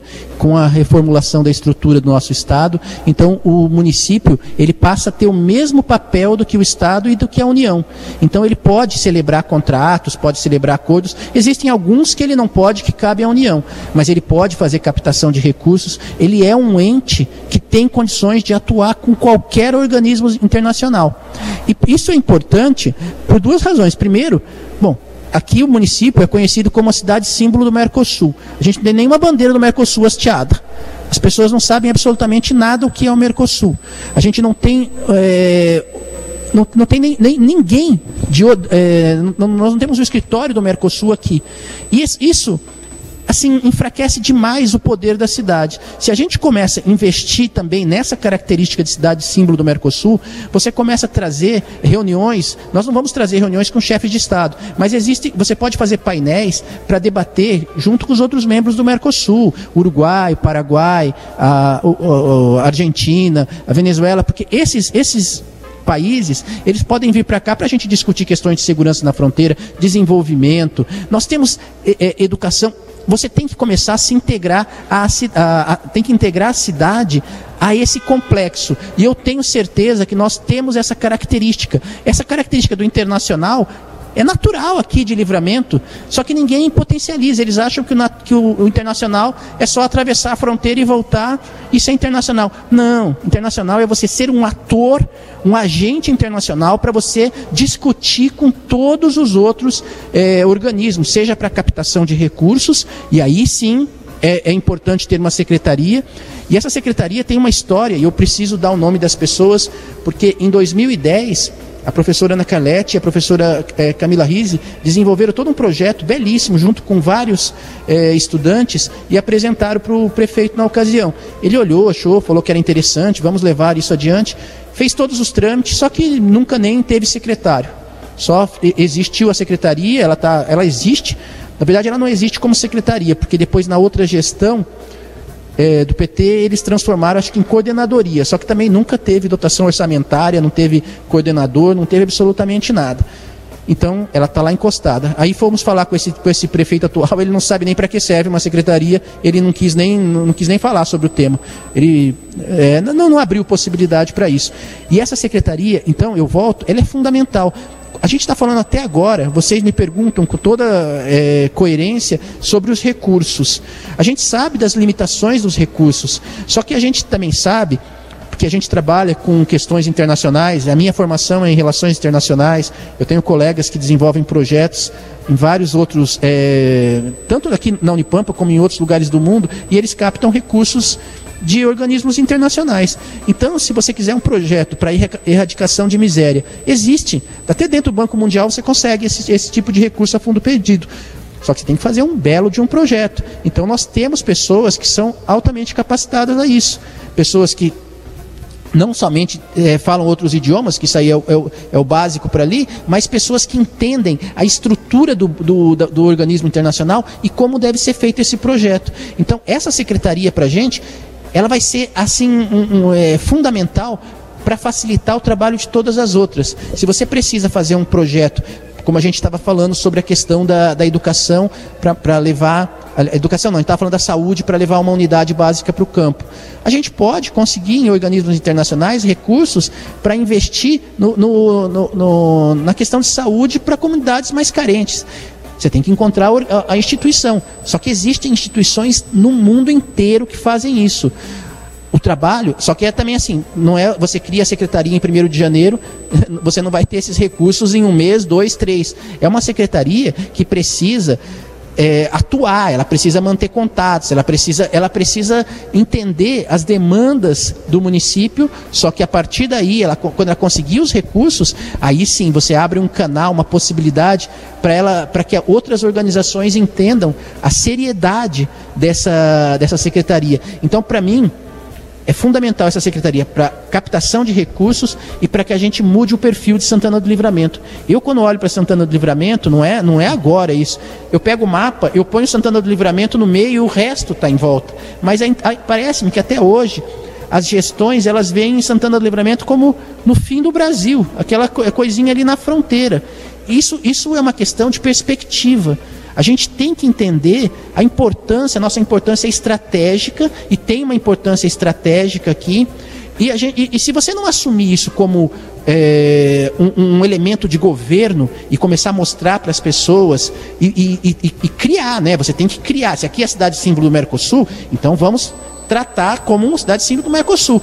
É, independentemente de que hoje vocês poderiam me dizer assim, ah, mas hoje esse, esse presidente ele está desvalorizando o Mercosul, mas esse presidente vai passar.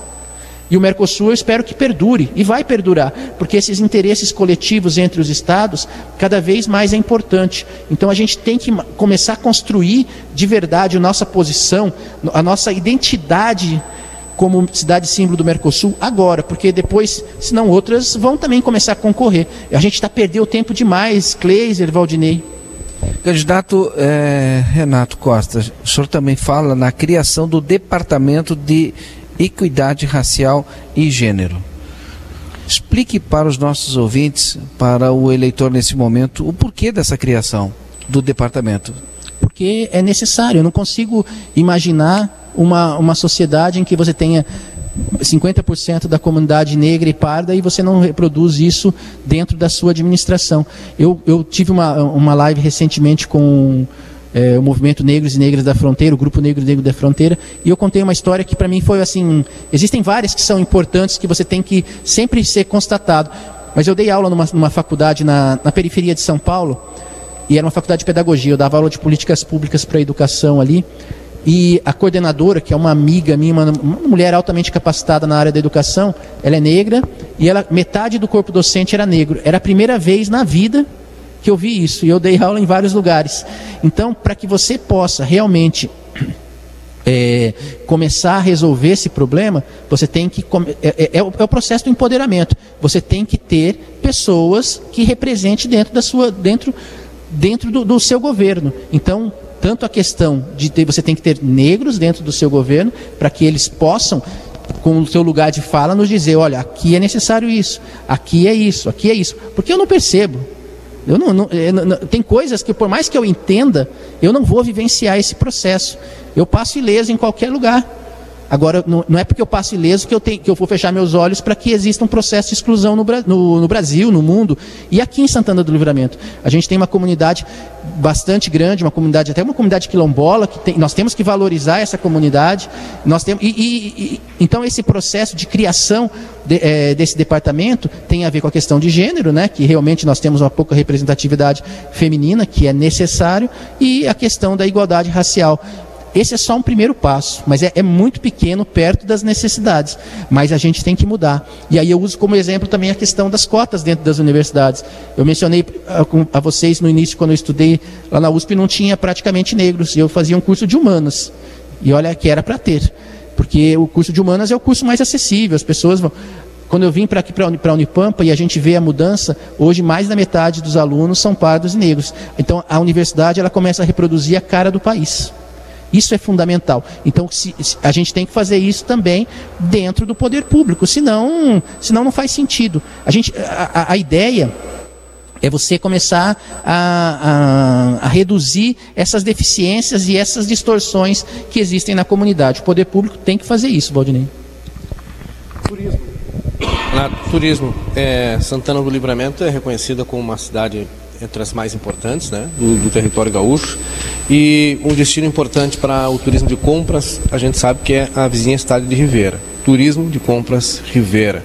Como é que fazer para desenvolver o turismo no plano? Aqui tem turismo, indústria do turismo, ecoturismo, turismo rural, turismo cultural, turismo gastronômico e muito mais. Qual a ideia para fazer com que as pessoas venham para fazer literalmente turismo em Santana do Livramento, sem dispensar, evidentemente, o, o já tradicional turismo de compras que acontece em Ribeira? É, Kleiser, olha, me desculpe assim, mas eu acho que turismo de compras, para mim, não, não, não representa nada. Quando a pessoa fala turismo de compras, e essa foi a primeira pergunta que eu fiz quando me falaram. Eu falei, gente, por que, que não tem uma opções turísticas? Uma pessoa da administração, quando eu estava a primeira vez que eu fiz essa pergunta, falou: não, não, aqui no, nossa característica é turismo de compras. E eu falei, mas o, o que, que acontece com isso? Eles vão à Ribeira, compram e depois vão embora. Eu falei, e, e a gente? Que, qual é a parte nossa? Ah, às vezes eles ficam no hotel. Eu falei, só isso? Esse monte de gente aqui, só isso. Isso é turismo de compras. Então, eu, eu, não entendo turismo de compras como alguma coisa que seja benéfica para a gente no sentido de trazer algum retorno.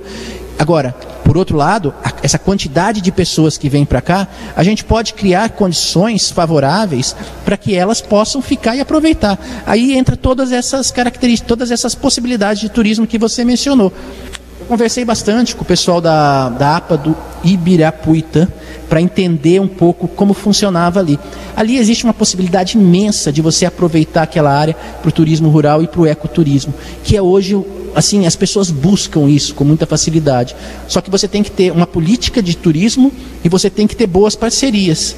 E, e, porque senão ninguém investe. Se você não tiver a segurança do Estado para dizer, olha, aqui tem uma diretriz, num primeiro momento, gente, é, é, é, num primeiro momento que a gente precisa disso. Então ali é uma área que a gente pode fazer, é, implementar assim com muita segurança que as pessoas vão vir para é, utilizar é, essa região. Aliás, para utilizar, aproveitar né, do ecoturismo e do turismo rural. Outra questão, a gente, tava, a gente mencionou anteriormente algumas questões sobre o desenvolvimento cultural. Você tem que ter espaços. A gente, nós temos uma sala cultural aqui que o teatro está caindo no pedaço. Eu tenho medo de entrar ali, aquelas cadeiras, elas são bonitas porque elas são antigas, mas não, não, ela não serve para mais nada. Ela, tá, aquilo lá tá um, aquele museu, gente, aquele museu, há 10 anos, quando eu entrei, ele já estava caindo. Agora eu, eu, eu, não entro mais porque não sei nem se pode entrar ali, que a situação é precaríssima. Então a gente não tem um museu decente. A, a casa da Vica Nabarro tem uma plaquinha escondida e aquele matagal na frente. E do outro lado a calçada é um matagal. Quem vai entrar num lugar desse? Você não tem programação, você não sabe o que tem ali dentro. Uma, uma rampa de terra. É isso que a gente está convidando o nosso turista para vir para cá? Gente, tem que ser reformulado todos esses locais. É, você tem que criar espaço. Eu, eu, a, o nosso projeto busca a criação de espaços alternativos para tudo. Tem a garotada do rap, vamos encontrar uma casa, um espaço, vamos reformá-lo dentro dessas das características do que eles querem trabalhar, um galpão, e ali eles vão fazer shows de, shows de música, vão fazer tudo que tem a ver com essa cultura. Vamos criar a rota, você mencionou da, da rota dos CTGs. É muito importante você ter um. Eu acho que nós temos que ter ônibus que saem aqui do Parque Internacional com rotas distintas. Uma rota seria a Ferradura dos Vinhedos, que é muito tranquila, que o professor Avelar, dentro da Unipampa, que criou. Outra vez, por isso que eu falo sempre, a universidade ela tem que estar junto com a gente, e eles estão com a gente. E é, eu falei da, da, da, da, rota dos CTGs. Então, seria interessante, você faz um, um acordo, você monta uma estrutura com CTGs, as pessoas saem daqui, vão visitar, conhecem um, no outro tem um horário do almoço, eles almoçam nesse, no outro tem um show. Então você faz com que a pessoa tenha a possibilidade de parar e conhecer. Gente, está cheio de gente que quer conhecer. A história do município é riquíssima. Você pode contar a história a partir dos CTGs. Essa é uma possibilidade. Então você tem, tem, que, tem que ter teatro, tem que ter, tem que ter arte na praça e tem que ter o, o projeto principal nosso, que é o Boulevard que é o Boulevard dos Pois eu ia perguntar a respeito disso, ah, é, pra, até para o senhor explicar. O senhor propõe revitalização da região central com o projeto Boulevard dos Andradas e estacionamento rotativo.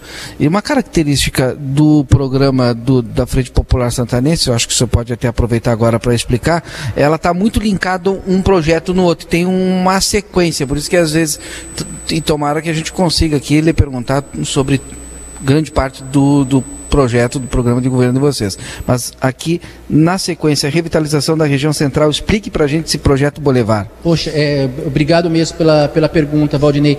Porque, é, e, você, e você decifra exatamente a nossa, como nós planejamos. Nós tínhamos que criar uma forma para desenvolver o município. Então, eu conversava com muitas pessoas, é, eles me falavam assim, eles me perguntavam, mas por que, que as pessoas só ficam no primeiro e no segundo quarteirões da Andradas e depois eles vão para Sarandi? Eu falei, mas qual é a atratividade que a gente tem na Andradas? Se a pessoa não for para o Banco do Brasil, ela não tem mais nada para fazer na Andradas. Assim, de grosso modo, mas pra, aí, aí nós começamos a discutir e ver modelos tanto no Brasil como fora do Brasil, como resolver essa situação. Uma das situações mais, uma das possibilidades que eu acho mais viável é criar um grande passeio mesmo. As pessoas falam, ah, um calçadão. Calçadão é um conceito antigo, é um passeio. É você criar uma estrutura ali da Tamandaré até a Duque de Caxias que seja totalmente é, ocupado por atrações, ou seja, você ter quiosques, você tem é um restaurante nas bifurcações é, um, é um, uma bifurcação sim, uma não, você teria restaurantes que ocupassem esse entorno inteiro e você faz licitação e essa licitação você vai ter recursos e as pessoas vão construir e vão alugar aquele espaço. Mas tiraria o trânsito do centro? Você criaria ali no centro, nessa região, é, nessa região você criaria um parque. É, é, essa, essa avenida, essa rua dos Andradas, nesse espaço, ela seria um espaço totalmente utilizado para lazer para a cultura e para a gastronomia e, e, as pessoas, e as pessoas poderiam passear. Você põe uma iluminação belíssima ali, então você vai ter um parque a noite inteira. Imagina as pessoas. Aqui a gente já tem a cultura de sentar. Em Ribeira a gente vê, o pessoal senta, bate papo, está lá com seu chimarrão e, e, e vão curtindo. Se você cria essa estrutura do lado de cá, quiosques com lembrancinhas, com venda de produtos característicos do município, esses restaurantes ou lanchonetes, e, e eu falei que é, um, é um, uma bifurcação sim, uma não, tem esses restaurantes. E nas, nas outras que não tem, a gente pensa em criar uma espécie de uma mini arena para o pessoal fazer atividade cultural, é música, é, é dança, é, é show. Isso pequeno, é pequeno, mas isso é o que atrai as pessoas. Você vai criar essa rua, ela vai ser um espaço totalmente voltado para a cultura e para a compra, porque a pessoa vai começar a andar ali e vai ver, tem uma vitrine aqui, tem uma vitrine ali. Aí as pessoas vão falar assim: "Ah, mas aí você vai prejudicar o trânsito". Não, você não prejudica o trânsito pelo seguinte, porque nosso projeto, outra vez, ele é muito mais amplo. A gente pensa que tem que ter um ônibus circular criar uma rota, você tem ônibus circular que ele vai ficar fazendo circulação dentro do município. Então a pessoa, necessariamente, ela não precisa vir de carro para cá. Ela vai, pega um ônibus, é que a gente tá, planeja também um terminal, um terminal rodoviário, que seria no, um terminal é, de ônibus urbano, que seria no final da Tamandaré, bem na divisa, bem na divisa, e ali todas as rotas seriam é, ligadas para lá, porque esse terminal que a gente tem na Tamandaré é péssimo, é horrível, que lá não é terminal, que lá são pontos ali que não tem nem, não tem nem banheiro para as pessoas, não tem nada. Então a gente faria um terminal fechado lá no final, todas as linhas de ônibus iriam para lá, e dali sairia também esse ônibus que eu digo que chama circular, que ele fica rodando pelo centro o tempo todo. Então quem quer vir para o centro não precisa mais vir de carro, vai até lá, pega e desce em algum lugar do centro, fica tranquilo. E, o estacionamento rotativo, onde é que entra aí? Ele entra porque hoje eu, eu fui fazer um levantamento. Hoje o que mais prejudica o comerciante é o estacionamento, é esse estacionamento desse jeito. Porque quem estaciona lá é o dono da loja. Tá, mas fechando a loja, fechando a loja, fechando a rua no projeto Boulevard, tu também não tira o veículo dali, porque a gente sabe, né? Ah, se, tem aquela cultura de vir comprar aqui e estacionar na frente da loja A, na loja B. Tem essa cultura do santanense. Mas você tem que, você tem que ver o que, que você está dando em troca, né, Valdinei? Eu tô, eu tô, nós estamos propondo um parque, um negócio moderníssimo que você tem em Barcelona, que você tem aqui em Santa Catarina, em Florianópolis, que você tem em Nova York, que você eu, eu, parece assim, nossa, esse cara é louco, é ambicioso. Não, eu estou pensando numa cidade, uma cidade que eu, que eu, que eu quero. Eu Já tô... teve em Santana do Livramento e, e, foi reaberto, né? Algum, algumas décadas atrás, essa ideia foi colocada, não igual, mas uma ideia próxima, com um fechamento amplo, né? Das duas quadras no amplo calçadão, popularmente se chama, e na gestão seguinte ele foi reaberto é, justamente em função dessa necessidade cultura. das pessoas, a cultura, pelo estacionamento. Mas ele não funciona, né? Kleiser, eu, eu, acho que a gente está aqui para batalhar mesmo, para entrar nessas batalhas e mostrar para as pessoas. Quebrar paradigmas, é, né? É, e aí entra a questão do rotativo, que o senhor não explicou. É, não, justamente porque é, quem utiliza o estacionamento são os donos das lojas. Eu, eu, olha, eu moro no centro, para eu estacionar ali, eu pego meu carro, fico andando horas, horas, horas, aí eu paro dois quarteirões de casa e subo a pé, porque não, não, não funciona. Então, é, é, é fundamental para a gente é, tirar esses carros, aí os donos de loja vão ficar preocupados, mas eles vão, a partir do momento que eles começarem a ganhar e verem como aquele espaço é, renta, é rentável, aí eles vão pensar, eu posso parar um pouquinho mais para baixo. E esses recursos são importantes justamente para você melhorar a qualidade viária, que está péssimo, gente. Quem anda de carro no centro, você não tem onde estacionar, é um trânsito horrível e, e as pessoas não, não, não ele, ele, é um trânsito insano, porque a cidade ela cresceu muito em quantidade de veículos, só que as suas vias não, não se adequaram a isso. Então, a gente precisa criar formas para que as pessoas não venham de carro. Mas a gente não pode penalizar a pessoa. Então, por isso que eu falo, você tem que criar essa rota, você tem que criar essa linha para que ela possa fazer isso. Nós vamos fazer um intervalo, depois a gente vai voltar com esse tema, porque no projeto é, do plano de governo da Frente Popular Santanense se trata também sobre uma licitação para o transporte público, criação do aplicativo para passageiros controlarem o trajeto do ônibus. A gente vai entender isso depois do comercial. A gente trava nesse momento o cronômetro. 16 horas e 47 minutos, estamos de volta com o nosso Boa Tarde Cidade Eleições Especial. A gente aciona o cronômetro, porque estamos aqui com o candidato Renato Costa, da Frente Popular Santanense, respondendo sobre o seu plano, projeto de governo. Vou eu então, né? Já tinha feito a, pro, a proposta da pergunta antes do bloco ali, sobre a. O, o senhor propõe seu plano de governo licitação para transporte público, criação do aplicativo para passageiros controlarem o trajeto do ônibus. Amplie essa informação que está lá no plano de governo. Ok, bom, isso eu entendo que seja fundamental. Nesse momento a gente não pode é, continuar fazendo essas contratações emergenciais com um ônibus que tem uma qualidade assim, eu diria, baixa. Para alguns locais eu, eu, é lamentável, certa? Eu, eu não utilizo tantos ônibus, mas às vezes eu faço umas, minhas caminhadas e eu ando demais, aí eu vejo que não consigo voltar. Então aí eu pego o ônibus. Nas vezes que eu fui até o Armor, eu peguei o ônibus de volta, até o nome do Armor era escrito em caneta, parece. Não era, era, era assim. E fora dentro, os, os motoristas, pessoas muito simpáticas, é, são pessoas assim muito corretas, mas os ônibus os, são péssimos, a qualidade é baixíssima. E isso aqueles que vão para fora, que vão para a área rural, esses então, com a desculpa de que eles podem quebrar inteiro, você já joga uma coisa totalmente destruída para aquela região. Então a gente tem que tomar muito cuidado em aceitar isso. E nós não aceitamos de jeito nenhum. Nós vamos fazer uma licitação e nessa licitação você vai é, criar critérios. Primeiro, a gente tem que começar a pensar numa energia limpa. Nós temos que pensar Santana do Livramento para 10, 20, 30, 40, 100 anos. Então você tem que começar a pensar na possibilidade de trabalhar com energia elétrica, com os ônibus elétricos, melhor dizendo. E nós já temos essa energia eólica, temos que começar a criar formas para dali é, utilizarmos ônibus elétricos. Então, esse é um ponto que a gente vai colocar na nossa, na nossa licitação. Outro ponto que é importante é a questão. Por que, que a gente não tem ar-condicionado nos nossos ônibus? Ah, vai ficar mais caro isso. Não. A gente não tem porque as pessoas esquecem que no verão a gente tem 40 graus e no inverno a gente tem menos 2. Então quem anda ali tem que ficar sofrendo. É, é, é a mudança de, de perspectiva. Eu estou pensando no povo. Eu não estou pensando, se eu tiver que gastar um pouquinho mais para ter um ônibus de qualidade, eu vou fazê-lo.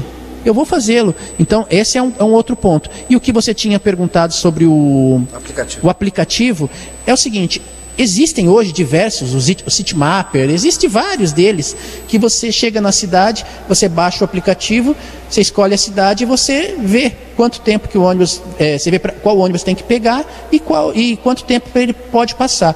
Na licitação, quanto custa a mais você ter um chip para você é, controlar através de GPS os ônibus. Então, é, é, é pouco. E perto da facilidade que, que tem isso aí, de repente aquele pessoal da startup que eu mencionei no começo, a gente pode instigar essa garotada, esse pessoal, a desenvolver um aplicativo parecido com esse. Eu, eu, eu cito o Citymapper, mas tem vários desses, né? E aí você tem, você mapeia toda a cidade, e aí a pessoa, quando vai para o ponto de ônibus, ela sabendo qual é a linha que ela vai pegar, ela já sabe o tempo que esse ônibus vem para cá. Gente, isso é a coisa mais fácil. O Google faz com a vida da gente é, facilmente. É, a gente só tem que começar a utilizar isso de uma forma que facilite a vida das pessoas. Às vezes a pessoa vai para o vai para o ponto, não sabe se o ônibus passou, se não passou, quanto tempo vai levar. Isso vai servir para a gente controlar de fato esses ônibus, se eles estão cumprindo com rigor aquilo que está dentro do, do, do, contrato que foi firmado, e vamos facilitar a vida das pessoas. É barato e é fácil, só que é isso, é pensar na população, Valdinei, é isso que, que eu acredito. Santana do Livramento tem mais de 5 mil e algumas centenas de quilômetros quadrados, de, de, de, de quilômetros de estradas, professor. E o plano de governo ele traz aqui um plano de recuperação de estradas rurais constituído por um grupo interdisciplinar. Como eu falei, são mais de 5 mil quilômetros de estradas dentro do, da zona rural. Como é que, que plano é esse? O senhor consegue detalhar esse plano para a recuperação dessa imensidão de estradas? Gleiser, eu, assim, você me fala 5 mil, eu já vi esses dados de 5 mil, já vi dados de 2.500, de 3.600 é, é, é uma variação incrível. Se fosse 3 mil, já dá para ir e voltar para São Paulo. Eu fiz, essa, eu fiz de carro, isso muitas vezes são 3 mil quilômetros, ida e volta. Imagina a gente ter que. Se forem 3 já é muito, se forem 5, então, é absurdo. Mas é necessário. Isso tem a ver com o que a gente estava falando desde o início. Por exemplo, a questão da instalação do, do posto de saúde. Vamos priorizar. Quais são as vias que são necessárias para a gente criar esse acesso? Quais as vias que são necessárias para que você possa é, estabelecer uma, um escoamento de produção? Porque a gente não pode esquecer os produtores rurais. Porque é, nós temos uma forte agroindústria aqui E quanto mais eles puderem é, escoar essa produção, vai gerar recursos e vai trazer para a gente esses recursos. Só que o que acontece hoje é uma desorganização total. Então, quando você vai fazer o planejamento, e aí que, eu, que, eu, que, que é o nosso ponto primordial, você tem que convidar, você tem que trazer o Conselho Municipal de Desenvolvimento Rural, você tem que trazer Associação de Produtores, você tem que trazer membros da comunidade, porque quando a gente fala de estrada rural, estrada rural, ela não transporta somente produto, transporta a gente. Transporta a gente para escolas, transporta a gente para o seu trabalho, transporta a gente para cá, para vir para o centro da cidade. E, é, é, e essas pessoas, elas têm que ter voz na hora de escolher. Então, se a gente tem um recurso para é, recuperar 100 quilômetros, mil quilômetros ou 2 mil quilômetros, eu tô, estou assim muito otimista, né? Esses recursos eles têm que vir através de aí captação externa ou mesmo você tem que trazer os, os produtores, porque os produtores eles investem, para eles é interessante isso. Só que eles têm que ver o município trabalhando. Não adianta eles não vão eles não vão é, colocar recursos no é tudo uma questão de confiança. Eu acho que, no, no, na bem da verdade, é, Valdinei, a gente está falando de um processo de confiança na gestão pública. Então, se a gente apresenta um projeto que é, é executável e ele vê, olha, eu vou investir aqui, vou melhorar essa condição, a, a, o município entra com essa parte, eu entro com essa e a gente vai recuperar tantas estradas. Tem que, tem que ser recuperada de uma forma adequada. Eu não sou engenheiro de estradas. Eu conversei com várias pessoas que ajudaram a desenvolver o projeto e eles falaram da, da, da, da forma equivocada que muitas vezes a recuperação é feita, né, utilizando material equivocado. Eu não posso entrar nesse mérito para discutir esse, com você sobre isso. O que eu posso te dizer é que às vezes que eu peguei essas estradas, elas estão péssimas, elas são terríveis. Né? Imagina a pessoa ter que utilizar isso constantemente. Então, o processo de, de é, captação de recursos vai ser através de emendas, vai ser através da, da, da trazer esses, esses empresários para eles entenderem a importância desse projeto e só que você tem que ter o projeto anterior. Então vamos, vamos entender quantos quilômetros mesmo de estrada são, quais as prioridades a partir do que nós estamos construindo aqui desses elementos que foram trazidos, quanto que o município pode é, utilizar nesse momento, seja através do seu equipamento, da sua mão de obra, e quanto que o, o, esses empresários eles podem também, porque é, é, é tudo é, é, é, um trabalho que é para eles também, é para a gente. Eu não vejo outra forma. Já que a gente está falando de estradas, estradas rurais especificamente, é, aí eu vou tocar num outro assunto. O município tem uma usina de asfalto que está linkado a este a esse tema é, e essa usina de asfalto, pelo menos até o momento, não está sendo utilizada. A pergunta é: a usina de asfalto ela é viável no seu plano de governo? Ela volta a funcionar? Olha, eu procurei informações sobre isso. Eu tentei ir duas vezes até a usina para ver que, em que circunstâncias ela se encontrava. Queria ter acesso às, às documentações, nunca consegui. Também, eu, eu, sou um cidadão como outro qualquer, eles disseram que ali precisaria autorização e não, não deram autorização. Ok, não, o que, que, eu posso dizer a partir disso, Valdinei? Eu entendo assim, é, ela foi comprada na administração do PT. Se naquele momento foi feito um estudo, eu nunca vi esse estudo, mas se foi feito esse estudo e esse estudo apontou que aquela era, uma, era, era a, a melhor solução para você executar esses serviços de asfaltamento, perfeito. Se, se a gente tiver esse estudo, ok. E se a gente não tiver esse estudo, por que, que quando entrou a outra gestão, ela já não, não abriu uma sindicância para verificar em que condições foram compra foi comprada aquela usina, se é que aquela usina não foi comprada também como uma, um ato é, eleitoreiro, porque foi logo no finalzinho também. Todas essas coisas aconteceram muito próximo à eleição. Agora, isso tudo, se, se a gestão do PT cometeu um equívoco e a gestão seguinte do Icumari não fizeram absolutamente nada. Hoje, eu, eu tendo a responsabilizar essa gestão do Icumari. Porque eles que são responsáveis pelo, pelos bens públicos e deveriam ter feito essa avaliação, aberto uma sindicância e tal. Hoje, como a gente se encontra, como nós nos encontramos, eu vi, eu vi o relato da, da vice-prefeita Mari dizendo sobre as, que, que faltam peças, que falta isso, que falta aquilo. Eu nunca vi um documento que mostrasse isso, para quem emprestou, quem não emprestou.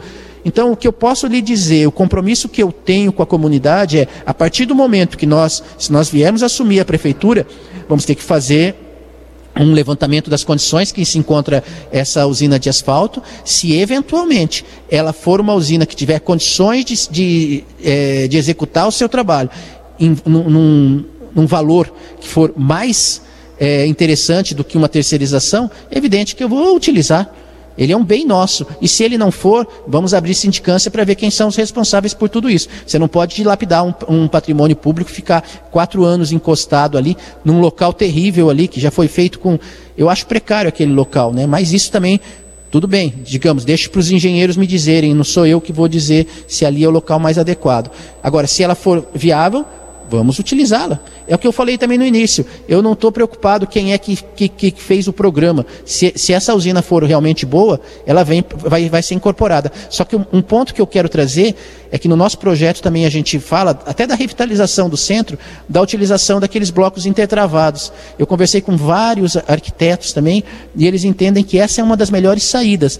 Primeiro, você evita a impermeabilização do solo que isso é preocupante. Você reduz o calor até 2 graus, porque não, não, não faz aquele efeito estufa. Pra, se você precisar fazer reparos, é muito simples, né? Tira as pedras, repara e depois volta ao normal. E sem contar a sofisticação que você dá para um centro como esse. A gente tem o bairro aqui, aquele dos militares que eles fizeram ali perto na Daltro Filho, eles usaram aquele, essa, essa, estrutura. Tem vários, eu conheço vários lugares que fazem a revitalização de, de, centros, eles utilizam esses blocos intertravados. Então a gente tem que utilizar no centro ou em outras localidades, porque isso vai baratear e muito a, a, a, o nosso gasto com a questão do, da pavimentação, e não necessariamente só usar esse modelo de asfalto. Coleta, coleta do lixo. Professor, o senhor imagina é, uma licitação? Há no seu programa do governo a previsão de uma licitação para a coleta, coleta do lixo? O senhor entende que é necessário ou é possível renovar o contrato nesse modelo que aí está? Eu gosto sempre de pensar na licitação.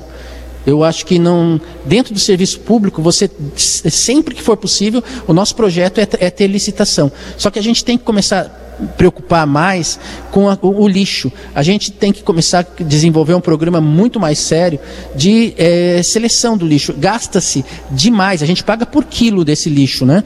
E infelizmente o custo é altíssimo e a gente está perdendo diversos recicláveis. Aqui não se faz reciclagem de vidro, é um absurdo, né? Todo local tem que fazer reciclagem de vidro. Então a gente tem hoje as associações de catadores que eles fazem um papel fundamental. Só que você tem que criar situações para facilitar.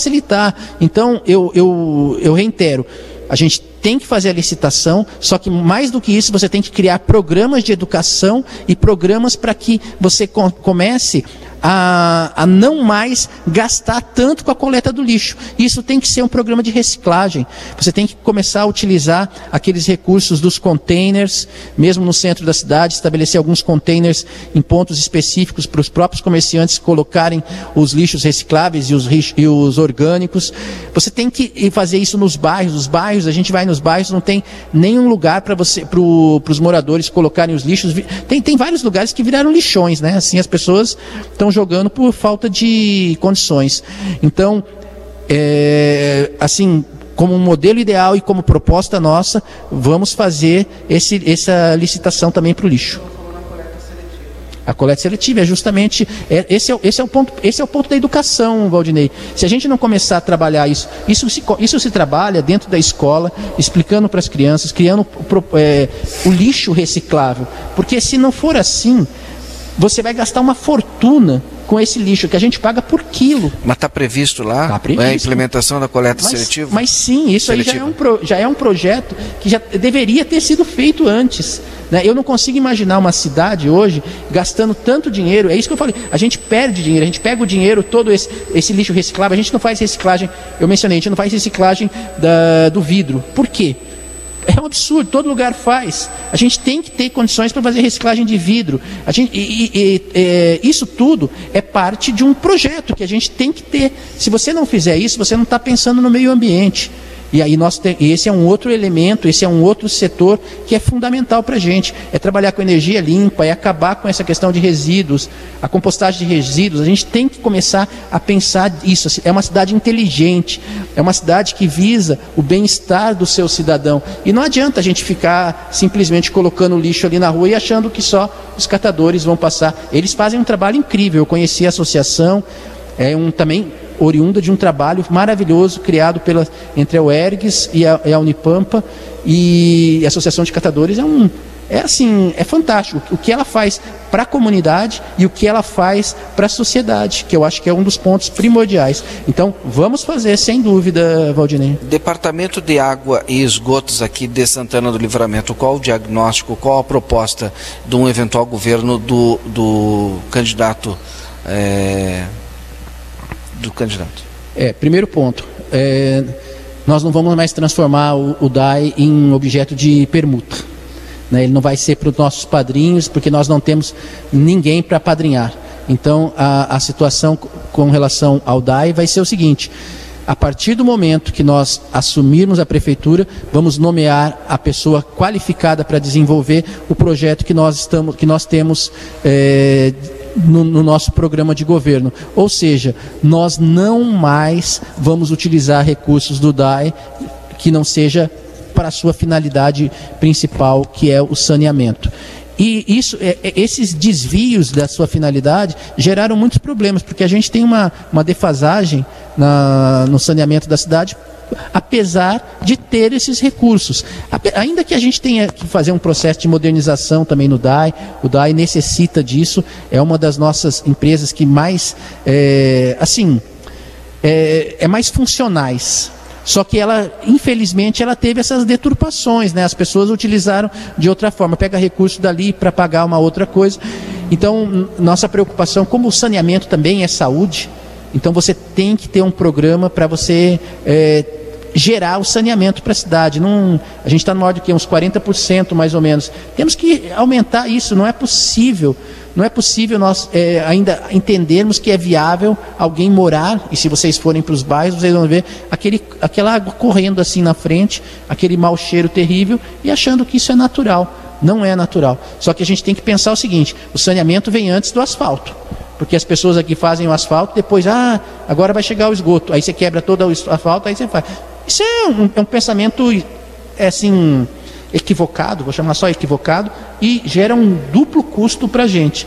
Então tenham tranquilidade que o DAI, e mais uma coisa, é mesmo com esse marco regulatório, nós não vamos privatizar o DAI. O DAI é do município. O sistema de previdência municipal, o CISPREM, ele já tem uma dívida astronômica, né? uma bola de neve e, e impagável, talvez. Qual é a ideia de tratar, de trabalhar com CISPREM? Olha, Kleiser, esse, esse assim foi um dos problemas que a gente mais sentou e tentou debater e criar soluções. É, é que as soluções elas não vão passar somente pela, vão, pela nossa vontade. A gente vai ter que trazer os servidores para discutirem conosco. Tem, tem questões que a gente pode é, reduzir os problemas, porque hoje os problemas estão sendo acentuados. Como outra questão, utilização de recursos do CISPREM para outras finalidades. Isso vocês podem ter certeza que nós não vamos fazer na nossa gestão. Uma outra forma que você reduz esse impacto é, se você a partir de agora tiver os seus funcionários somente servidores contratados, então a contribuição vai aumentar. Não resolve o problema anterior, mas pelo menos você reduz essa tensão para o futuro. Aí nós entramos na parte complicada. O que fazer?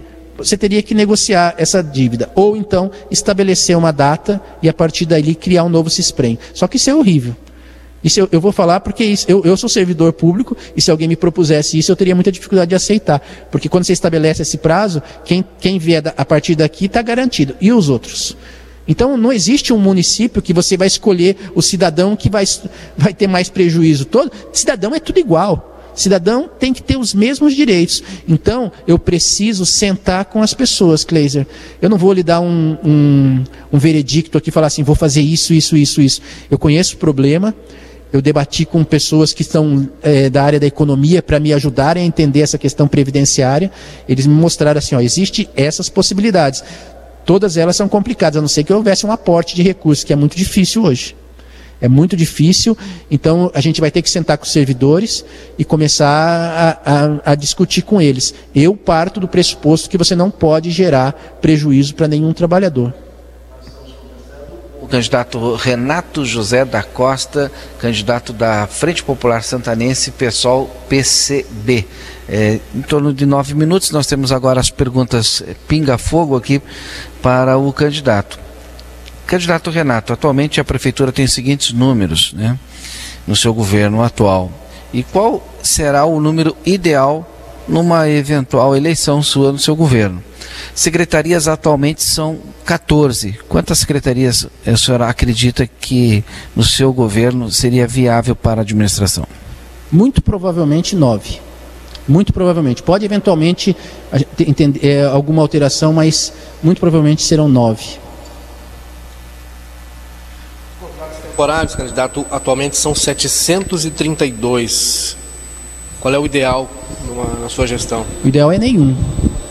O ideal é não termos esses contratos temporários. Eles só vão ocorrer num processo de transição, porque às vezes você não tem como solucionar essas questões. Vamos. É, você está dizendo como modelo, como modelo é isso. Mas eu não, não, não, não chega no primeiro dia e acaba com tudo. Você tem que ter uma responsabilidade é, perante essa, essas, essas condições, né? Até perante o município, evidente. Cargos em comissão são 137 Olha, hoje pelo que nós conversamos, assim, é o básico do básico. Se chegar a uns 50, 55, já vai ser muito.